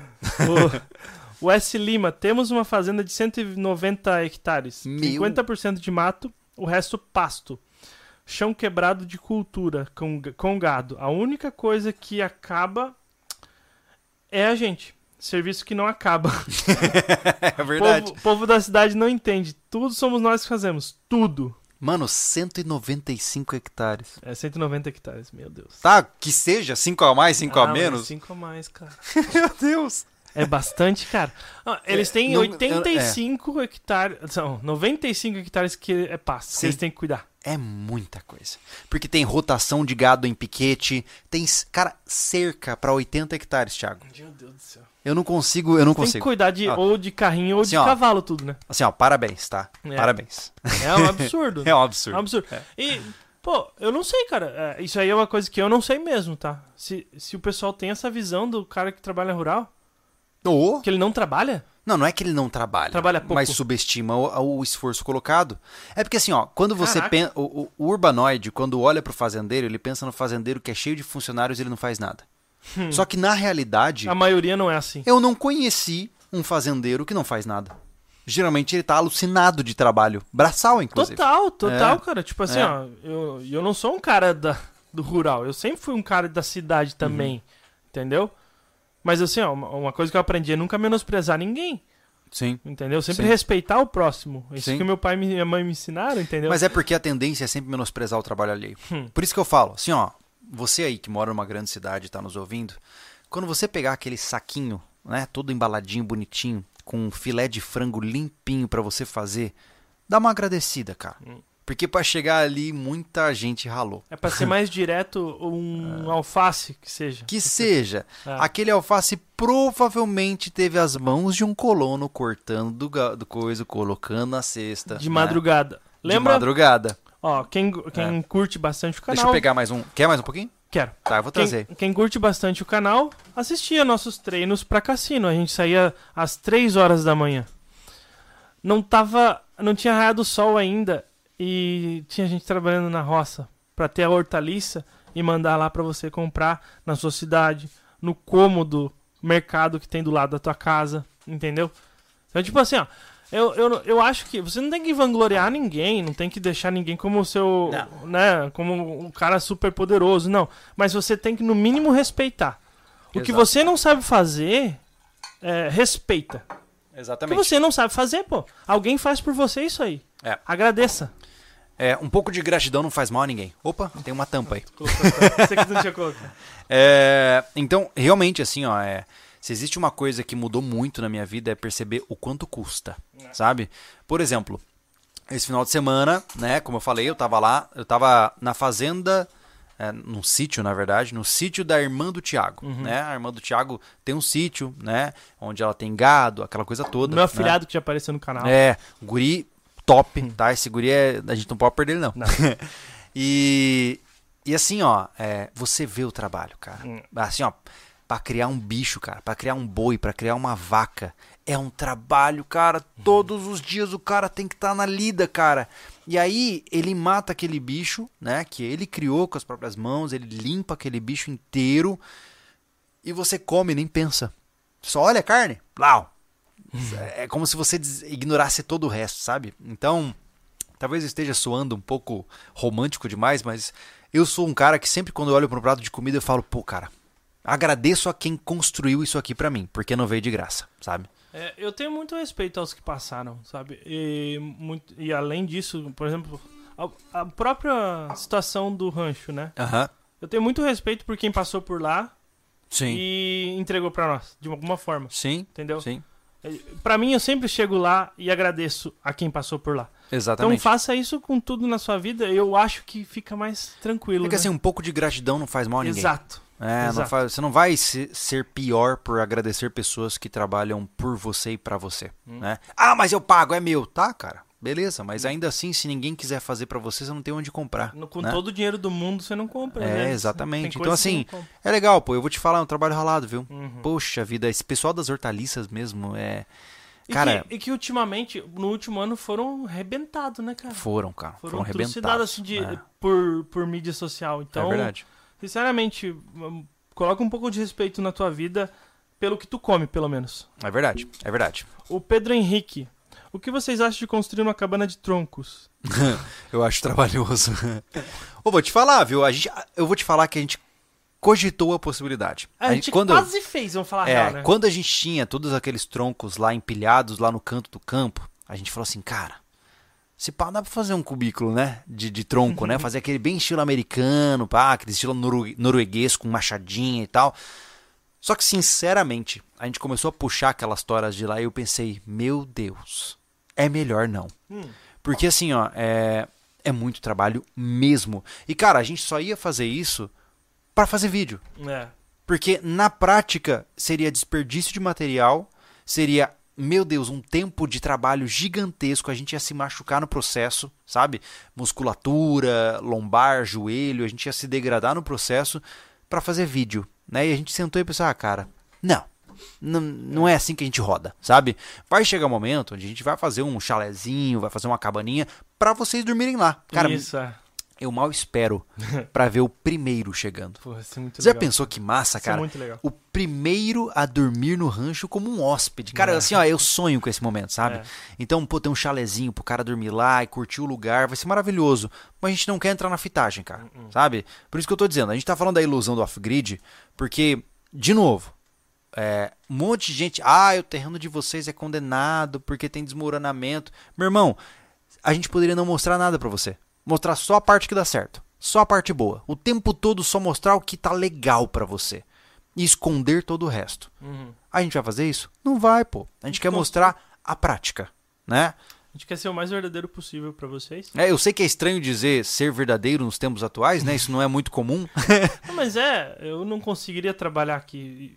Pô, faz só um ano, dois que eu tô aqui trabalhando na, de, Aham. na full, né?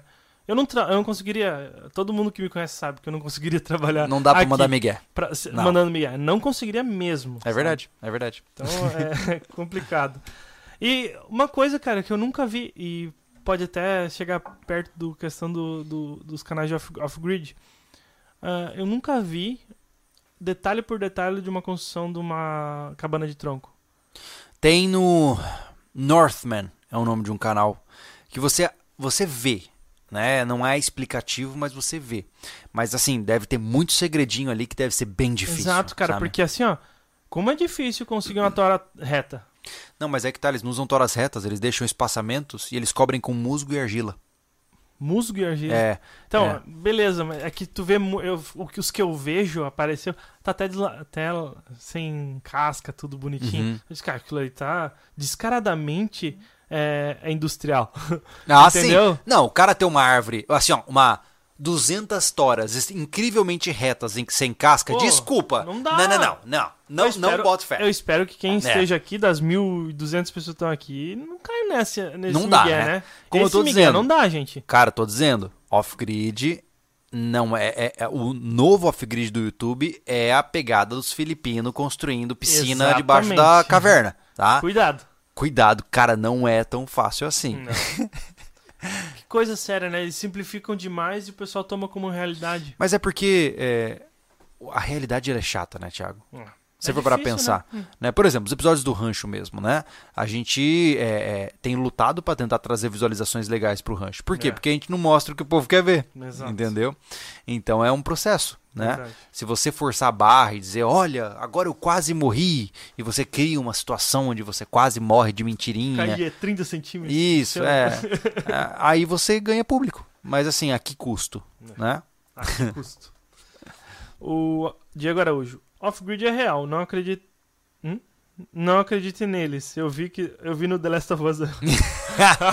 é, tipo, É, eu ainda não assisti é, os próximos episódios de The Last of Us, né? Inclusive, é, achei muito interessante alguns pontua algumas pontuações que o pessoal fez é, acerca do, do episódio 3. Eu não queria ser muito. é, qual é o termo para nitpicky? É, pra, é, eu não queria Detalhista? ser. É, não queria ser um detalhista chato, Uhum. mas se você assistiu o episódio, você sabe que ele mostra ele ligando um mega gerador e depois não mostra mais as fontes de energia dele, É. né? E ele mantém toda, uma- basicamente, uma vizinhança sem aparecer nenhum tipo de painel solar. Ele mantém esmerilhadeiras e um monte É. tem, de coisa tem ligada. muita licença poética ali, Tem, meu Deus. tem muita licença É. poética. É. O... o Will Jesus. Trabalho rural é secar o mar com balde. É. É, basicamente. É uma porque não boa- para nunca, né? É, é uma boa visão. É. É. Mas por outro lado, gente, assim, ó, eu não quero também desmotivar, sabe? Não É. desmotivar e não vitimizar também. Não, Entendeu? não, de maneira nenhuma.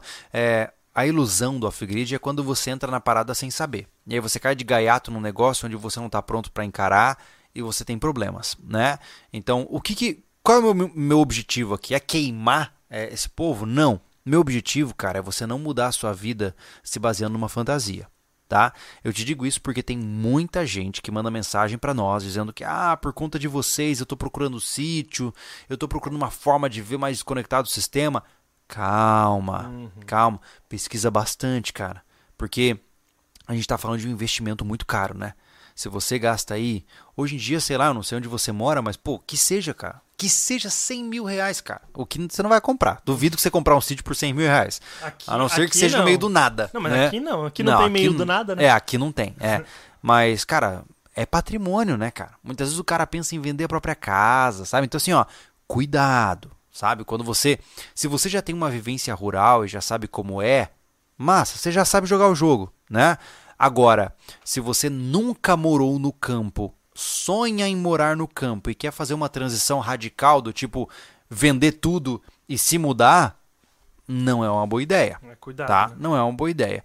Minha minha sugestão, tá? Já que você está disposto pro perrengue, aluga um sítio, pô. Arrenda um sítio. Entra no LX agora e fala assim, ó, sítio para alugar.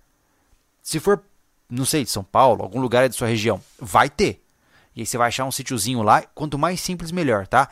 Não porque eu quero que você sofra, mas é porque você tem que entender os perrengues, tá? Entender os perrengues de morar numa casa mais simples, de ter que ficar lá desentupindo encanamento quando chove e assim vai, né? Se você gostar disso ainda assim, bem-vindo à vida do sítio. Antes disso, ah, É. é. Marcos Engenheiro. Minha família tem um sítio de 22 hectares. Grande. É, grande. Além do esforço físico, não podemos esquecer investi- dos investimentos em máquinas e equipamentos. Tudo muito caro. Ai, nem me fala. Marcos, né? É. Ô, Marcos, nem me fala, cara. Se a gente tivesse. ah, Vocês vão ver no próximo episódio do Rancho que a gente tá gravando agora. Nosso vizinho foi lá ajudar com a Tobata, né? E, por exemplo, no campo ali, a gente quer fazer uma. Uma, uma fazendinha, né? Um hay-day ali. Queremos plantar milho, aipim quando for a época, plantar uma capineira, algumas coisinhas, né? E como é que você faz uma, um sulcador eh, manual? Como é que você prepara um canteiro é, para plantar alguma coisa sem um tratorzinho? Cara, não dá. É difícil, né?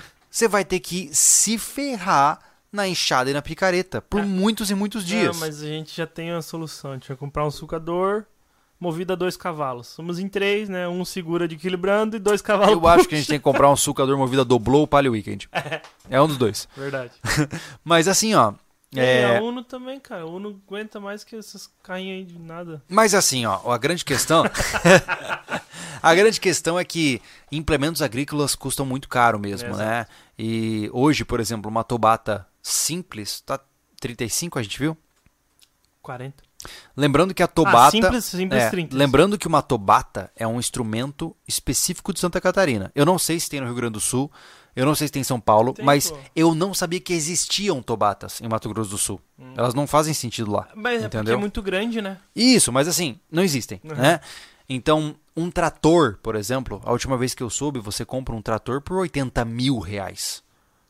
Então, assim, ó, deixa eu te explicar uma coisa, tá? Você que tá querendo sonhar em ter uma Lamborghini, uma Ferrari, ter um carro super esportivo, quando você vê um fazendeiro com três colheitadeiras em linha, colhendo É. milho, meu irmão, Esse cara é esse cara tem grana. É, Uma não- colheitadeira não rico, né? uma colheitadeira de entrada você vai gastar 750 mil, tá? De entrada. É um monstro, né? Isso, e dá trabalho o tempo todo. Mas é impressionante, tá? Então, assim, ó, você vê isso aí você fala assim, o cara tem grana. O, o anão guerreiro de jardim. Cabana de tora de verdade. Bush Radical. Hum, Deve ser alguém que tá fazendo, provavelmente. Ah, deve ser um canal. Bush Ra- Radical. Isso, é. Legal, legal. Depois vamos conhecer. Ó, aqui o PS. Ele tem um vídeo metendo pau no off-grid. Que deixou muita, muita gente na pé da vida. Ah, é? É. O, o Mas cara é faz cabanas no Alasca. Ah, tá, tá. Legal, ele foi, ele foi metendo. Vamos ver. Sim. É, treta é legal de ver. Bush Radical. Ou, Bush Radical. melhor dizendo, se é, se é de fora, é Bush Radical. É. Oh, yeah. É, tem gente aqui no chat que sabe altas coisas do YouTube. Ah, Tem é? família que aluga um, aluga um sítio, Ah, mas mora na cidade tá me tirando. e tem um canal de vida off-grid no sítio. Mas isso no Brasil? Não sei, eu sei que ele colocou aqui. Agora já sumiu do chat, um do- né? Teve um escândalo do. Meu Deus, como é o nome? Vocês vão saber, vocês vão falar aí no coisa. É um reality show de uma família que se mudou pro meio do Alasca lá, no Discovery Channel. Ah, E é tipo fake pra caramba. A, a família não mora lá, eles vão lá só pra gravar. É uma parada que assim estourou e cancelaram a série. Uma parada assim. Meu Deus. Eu não acompanhei. Mas é, é insano, tá? É insano. a grande família do Alasca? Pronto, tá aí. É, É. esse aí. Que essa gurizada não perde. Vocês, É. gostam, vocês gostam de uma fofoquinha, né? É complicado. E aí ele falou aqui, eu não sei se ele falou. que- Quem falou sobre essa família aí que aluga o Aham. sítio. É. Não, fala se você é do Brasil, não precisa falar o nome do, do canal tá? Não, não, não quero queimação É, aqui, não quero tá? queimação, é. Eu já estou cansado de tretas na minha vida. Eu só quero viver minha vida em paz. É, É. enfim.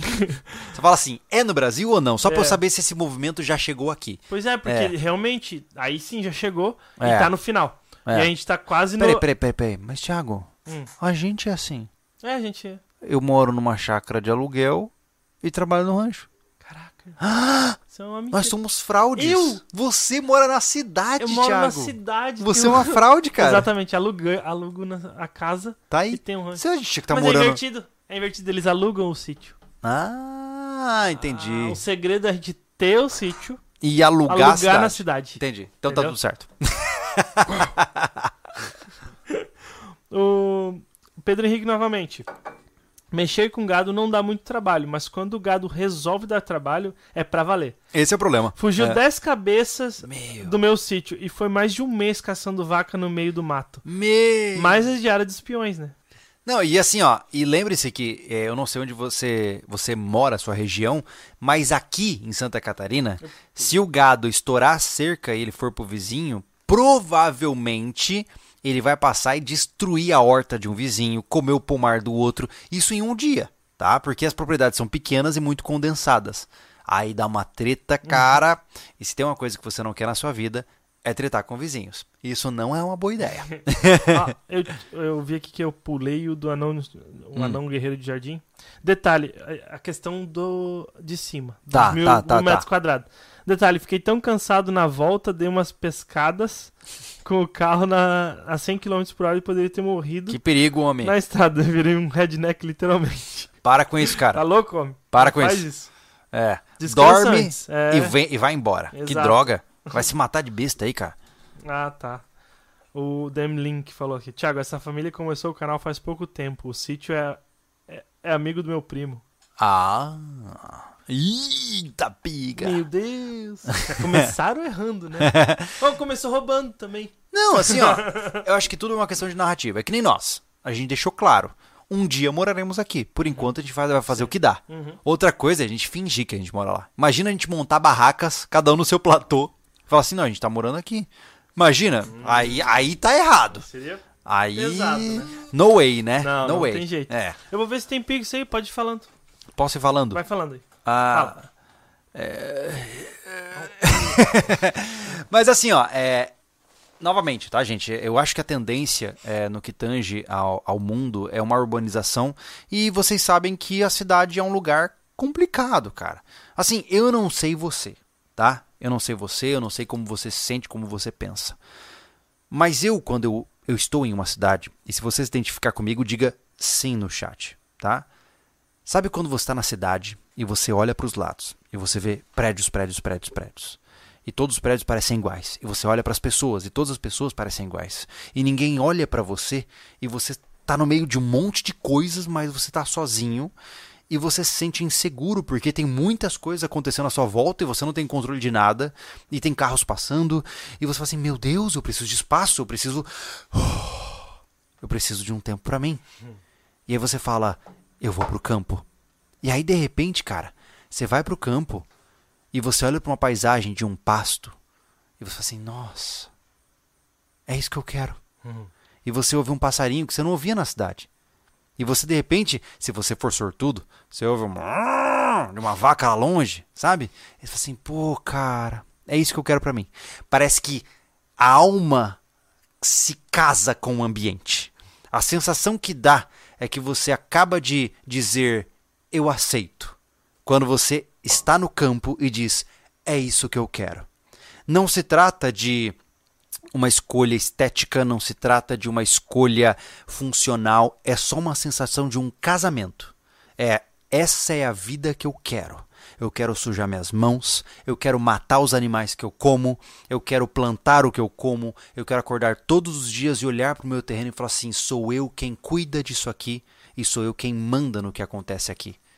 Se você sente isso, diga no, sim no chat. E bem-vindo ao clube, porque não tem como fugir, tá? Tem um monte, um monte de gente falou assim. É. Se você tem esse carrapatinho em você, meu amigo, sinto muito te dizer, mas a cidade não é teu lugar. Aqui Ai, ai. o, o Franz, ele se tornou membro Aham. e falou qualquer coisa, manda um DM sobre a Ardu- a Arduino. Valeu, Franz. Obrigado, cara. Obrigado. Ah, o André da Silva Lima mandou pix falou: só para agradecer o trabalho dos senhores, obrigado. Obrigado, meu Valeu. amigo. Obrigado. Caraca, eu tô vendo daqui a tela só um monte de sim aparecendo. Aham, um bocado, né? Legal, gente. Legal. O Antônio Henrique Lucena. É, boa noite, senhores. Vocês acham que uma chácara de lazer de 200 mil metros, meu Deus, pode Dois também... hectares. Não, dá 200 20 mil- hectares. Dá 20 hectares, pô. Lazer em 20 hectares? Tá, enfim, a questão é a seguinte, vamos terminar aqui. Ah, Pode também ser um abrigo secundário off-grid? Minha realidade não permite morar lá. Pode. Mas off-grid é difícil, cara. Teria É. que ter alguém é que assim, ó, comprometido com isso, né? Cara, é, se é 20 hectares, você tem que ter um caseiro, né? Porque É. senão vai virar só floresta, né? Não, não tem como você cuidar de 20 hectares como lazer, né? E, e, poxa, 20 hectares de lazer é maior do que o Beto Carreiro. Mas, enfim, independente disso, meu caro, é, se você não tem condições de abarcar esta propriedade como sua moradia agora, sim, dá para você conseguir construir alguma autossuficiência nela. Só que entenda que algumas atividades especificamente voltadas para alimentação elas vão exigir uma presença diária.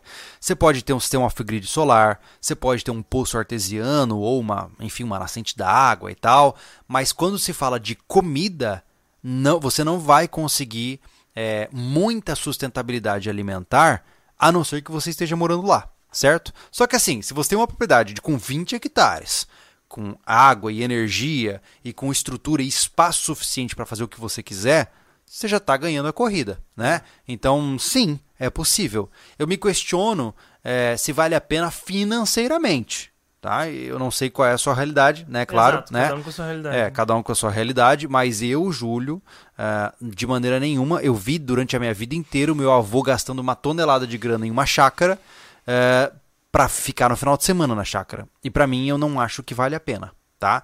Mas é uma visão minha, né? É. O... o Serra do Japi, eu moro em 2.500 metros quadrados. Tenho pomar, galinhas, horta, mini campo de futebol. Não precisa mais, mais área que isso a não ser a não ser para o tiro ao alvo. Olha aí, que maravilha. Mas realmente é isso, né, cara? A gente muitas vezes sonha com uma ideia de uma, uma quantidade de terreno gigantesca, mas assim, ó, depende do tipo de terreno, qual é a área aproveitável. A gente tem 7 hectares no rancho, mas se a gente for parar para pensar, o que a gente aproveita ali é uns 3 hectares, pô. 3, É? 4 hectares, no máximo. Exato. Não, é. é uns três, cara. É uns três. É, então assim, pensa, são 3 hectares para três famílias que vão morar ali, né? Um Tem- hectare para cada uma gerenciar. Pra te né? ter uma ideia, 20%, 20% já tem que ser intocado. Tem que. É. Entendeu? São 7 hectares, 20% tem que ser. Não pode tocar. É. Porque é uma área de, de preservação. Uhum. Entendeu? E aí tem o resto que a gente não quer tocar. Uhum. entendeu? Que é um lugar bonito, que é virgem, não tem por que mexer lá. Exatamente. Entendeu? Então, E é, e é legal por ter esses locais, entendeu? Então. A gente chega lá uns 3 hectares e tá bom, bom. Tá ótimo, um hectare para cada família. É, É. coisa pra caramba. Pô! 500 metros é bastante. É cara. muita coisa. É. É, o S. Lima cria o gado e fico pensando uma crise. Pensando uma crise feia, falta alimentos, população vai começar a procurar fazenda, matar o gado e tudo mais. Não fique perto da cidade. É, assim, ó, tem- a gente tem que lembrar uma coisa importante, tá? É, falando agora de preparação e sobrevivencialismo, né? Propriamente dito, situação de crise, né? Se, se o seu sítio é na beira de uma cidade, saiba, você terá visitas indesejadas, né? E você tem que estar preparado para isso, tá?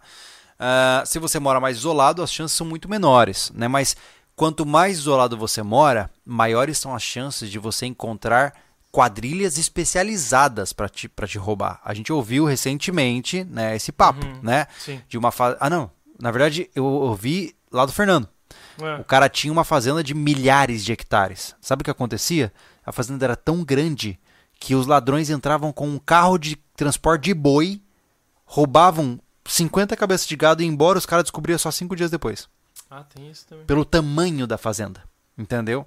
Então, assim, é, esteja ciente de que é um risco. Né? Sempre vai ser um risco. né? Pessoal, pessoal que gosta de Yellowstone sabe bem o que é isso, cara. Ah, é? É, a- acontece esse tipo de coisa. Só que assim, pra gente ter uma ideia, o cara tem uma porrada de gente que trabalha com ele e consegue dar falta nisso. É, né? e vale lembrar também, tá, meus caros, que gado é uma coisa que é constantemente está sendo abatida para isso, tá? Constantemente. Hum. Aqui na região já teve isso, pô. Os caras vai lá, derruba na cabeça e logo em seguida arranca só as partes que interessam e deixa apodrecendo o resto. É. Né? Então é um negócio. urubu, né? É, exatamente, exatamente. É. Deixa eu só dar uma olhadinha numa mensagem que eu recebi tá? Aqui. Oswaldo Sérgio é, mandou o Pix pra ajudar no rancho. Compre um Tatorito motocultivador. Valeu, Oswaldo. Aqui a Jéssica Leme. O rancho é péssimo mesmo. Não queria ir até ele. Deixe ele lá quietinho. A Jéssica, ela mora aqui na cidade. E até eu fiz um vídeo no Cortes SV com ela e com o Lucas. segurei, só vou ver o que tá acontecendo com a Helena lá. Tá bom, tá bom. É, aconteceu a seguinte, a gente foi com a, correndo até o rancho, né? Que ele disse, ah, vou conhecer o rancho. Eu disse, tá, beleza, vamos co- conhecer o rancho e então vocês vão correndo lá comigo. A gente fez 6km, não sei se quiserem ver ah, lá. Tá, a corrida do Lucas e da Jéssica comigo no Corte SV e eles conhecendo o rancho SV no Mulheres SV com a Kelly. Foi bem divertido. É um casal bem legal que vão participar de uma corrida, a Strong Race, comigo e com o Júlio, lá dia 30 de abril. E quem quiser ir, vai lá em Joinville, não sei quem, onde é que a maioria tá, se tá perto, tá longe de Joinville. 30 do 4 estaremos lá na Strong, Ra- Strong Race e vamos documentar. Eu vou fazer da mesma forma, não sei se o pessoal também viu É, ontem, uh, ontem não, foi segunda-feira de noite, eu soltei bastante tarde o vídeo é, da minha corrida de obstáculos lá, lá em Vidal Ramos, pela running, é, Peak Running, a corrida do doce. Eu e o Júlio participamos. O Júlio é, postou no Família Lobo a experiência dele com a, com a GoPro no peito. Eu participei, eu participei e coloquei com a minha GoPro na cabeça. E foi muito legal. Eu achei assim, ó, incrível essa experiência de, de corrida de obstáculos, então indico para todo mundo fazer uma, pelo menos por diversão, e existe um modo diversão lá. É, é bom para se mexer, eu sempre faço nos, nos cortes SCV, eu falo sempre uma frasezinha que você tem que fazer exercício, você tem que cuidar da saúde. Então, vai lá. É, é interessante. Eu não sei se eu consegui passar a vibe que eu queria passar para vocês, né? Então, vão lá, assistam o vídeo e vejam se se se, se cativou, né? Eu já, já convenci muita gente ali do, do SVZ, que é um grupo que eu tenho aqui no, no WhatsApp com o pessoal daqui que curtia muito o Rancho SV ali no, ao vivo.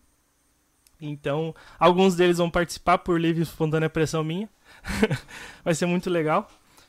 E, cara, vai ser muito massa encontrar vocês, quem conhece o canal, fazendo exercícios, incentivando outras pessoas. Isso seria muito bom. O Júlio teve que sair agora para ver uma questão pessoal. E a gente vai ficar vendo aqui alguma coisa dentro do dentro dos superchats. Vamos ver se tem mais algum aqui. O Felipe Pimentel passou para nós aqui. Pô, obrigado, Felipe. E o que ele falou foi o seguinte: ele mandou aqui no WhatsApp. Eu vi que tem uma tem uma mensagem dele aqui. Ele falou aqui: só para continuar apoiando mesmo, vocês merecem. Muito do que eu vivo hoje foi inspirado por vocês. Nunca subestime o alcance do trabalho de vocês. Vou em águias. Isso é muito bom de, de ver, sabe? Independente da, foi uma, da, da doação dele, eu agradeço demais.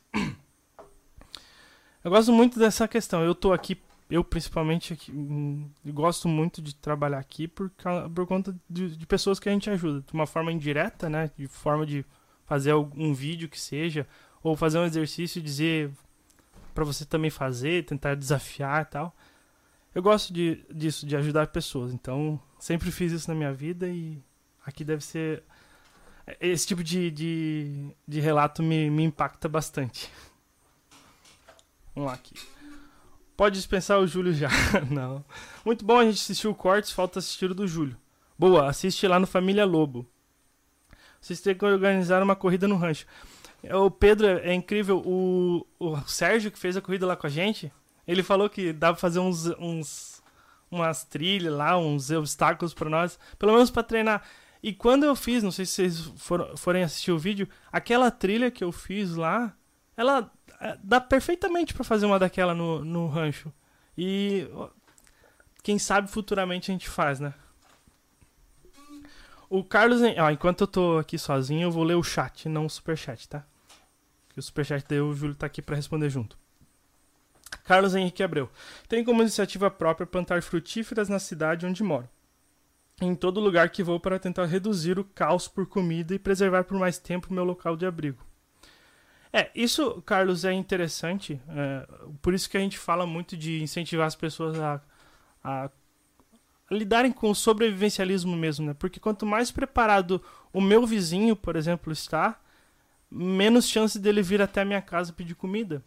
E isso vale pro, se tu for jogar pro macro, isso todas as cidades. Se todo mundo fosse sobrevivencialista, não teria gente te roubando, enfim.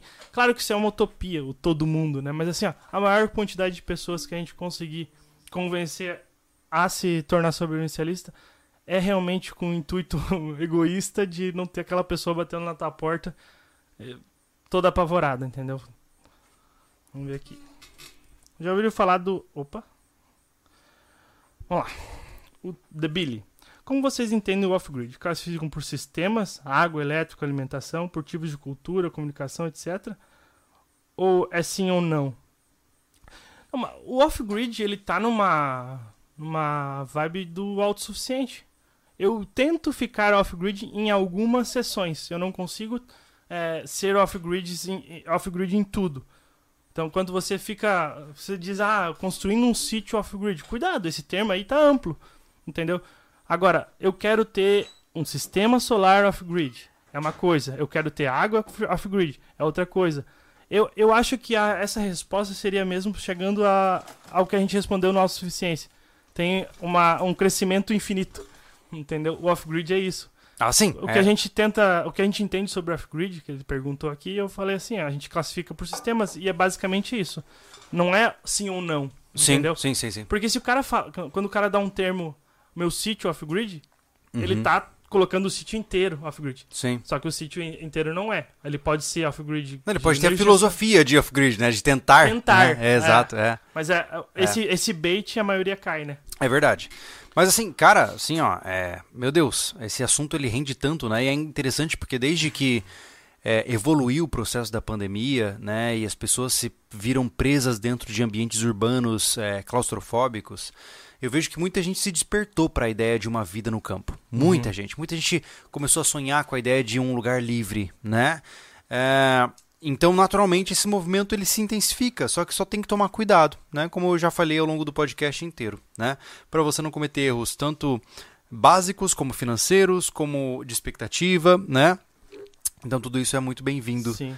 É, para você pensar na sua vida, né? É, eu li o chat enquanto tu tava fora. Aham. É, É, ah, qual é que é a... Não, é que a Helena tá com, tá com febre, Uhum. né? E aí ela tá chora, chora, chora, chora. Aí minha esposa já não dormiu de ontem pra hoje. Hum, E ela fala, eu não sei mais o que fazer. é, né? mas só tá tudo, tudo Não, certo. tá tudo bem. Tá. Só, só porque a segunda não significa que é mais fácil. Então vamos tocar o superchat aqui. vamos, vamos pra gente poder encerrar daqui a pouquinho. O Kleber Cruz. Lobo, sobre essa reflexão, a questão do que tava perguntando pro pessoal Uhum. no chat. Como sabe, vim para Belém. Hoje recebi uma excelente proposta de trabalho para voltar para São Paulo. Tentador, mas não sinto falta de São Paulo, exceto pela minha família. E não me vejo morando longe de minha, de minha filha. É isso aí. Fechou. Um mais um é dois. Tá tudo certo.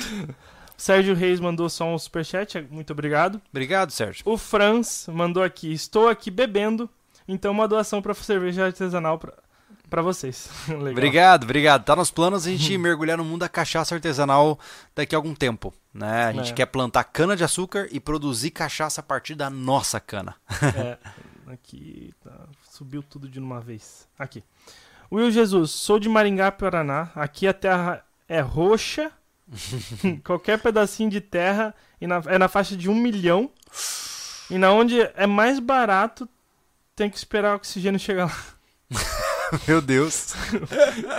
Cara, Caraca, um milhão, cara. É, É, grana. É complicado. grana. É. Rafaelo Sanzio, chama o Matias Tartieri pro podcast. Vai ser top demais. Inclusive, eu eu, não tô, é. eu tô devendo de conhecer o conteúdo desse cara, porque que, pelo que eu entendo, é um cara que faz umas travessias insanas, assim, de andar uma tonelada de quilômetros. Mas é o cara que Na fez época- várias coisas Isso, de né? natação, Não bicicleta, sei. coisa? Não, não, né? não, não sei. Na época da Praia do Cassino, ah, vocês têm que falar com o Matias, não sei o quê. E eu, eu não.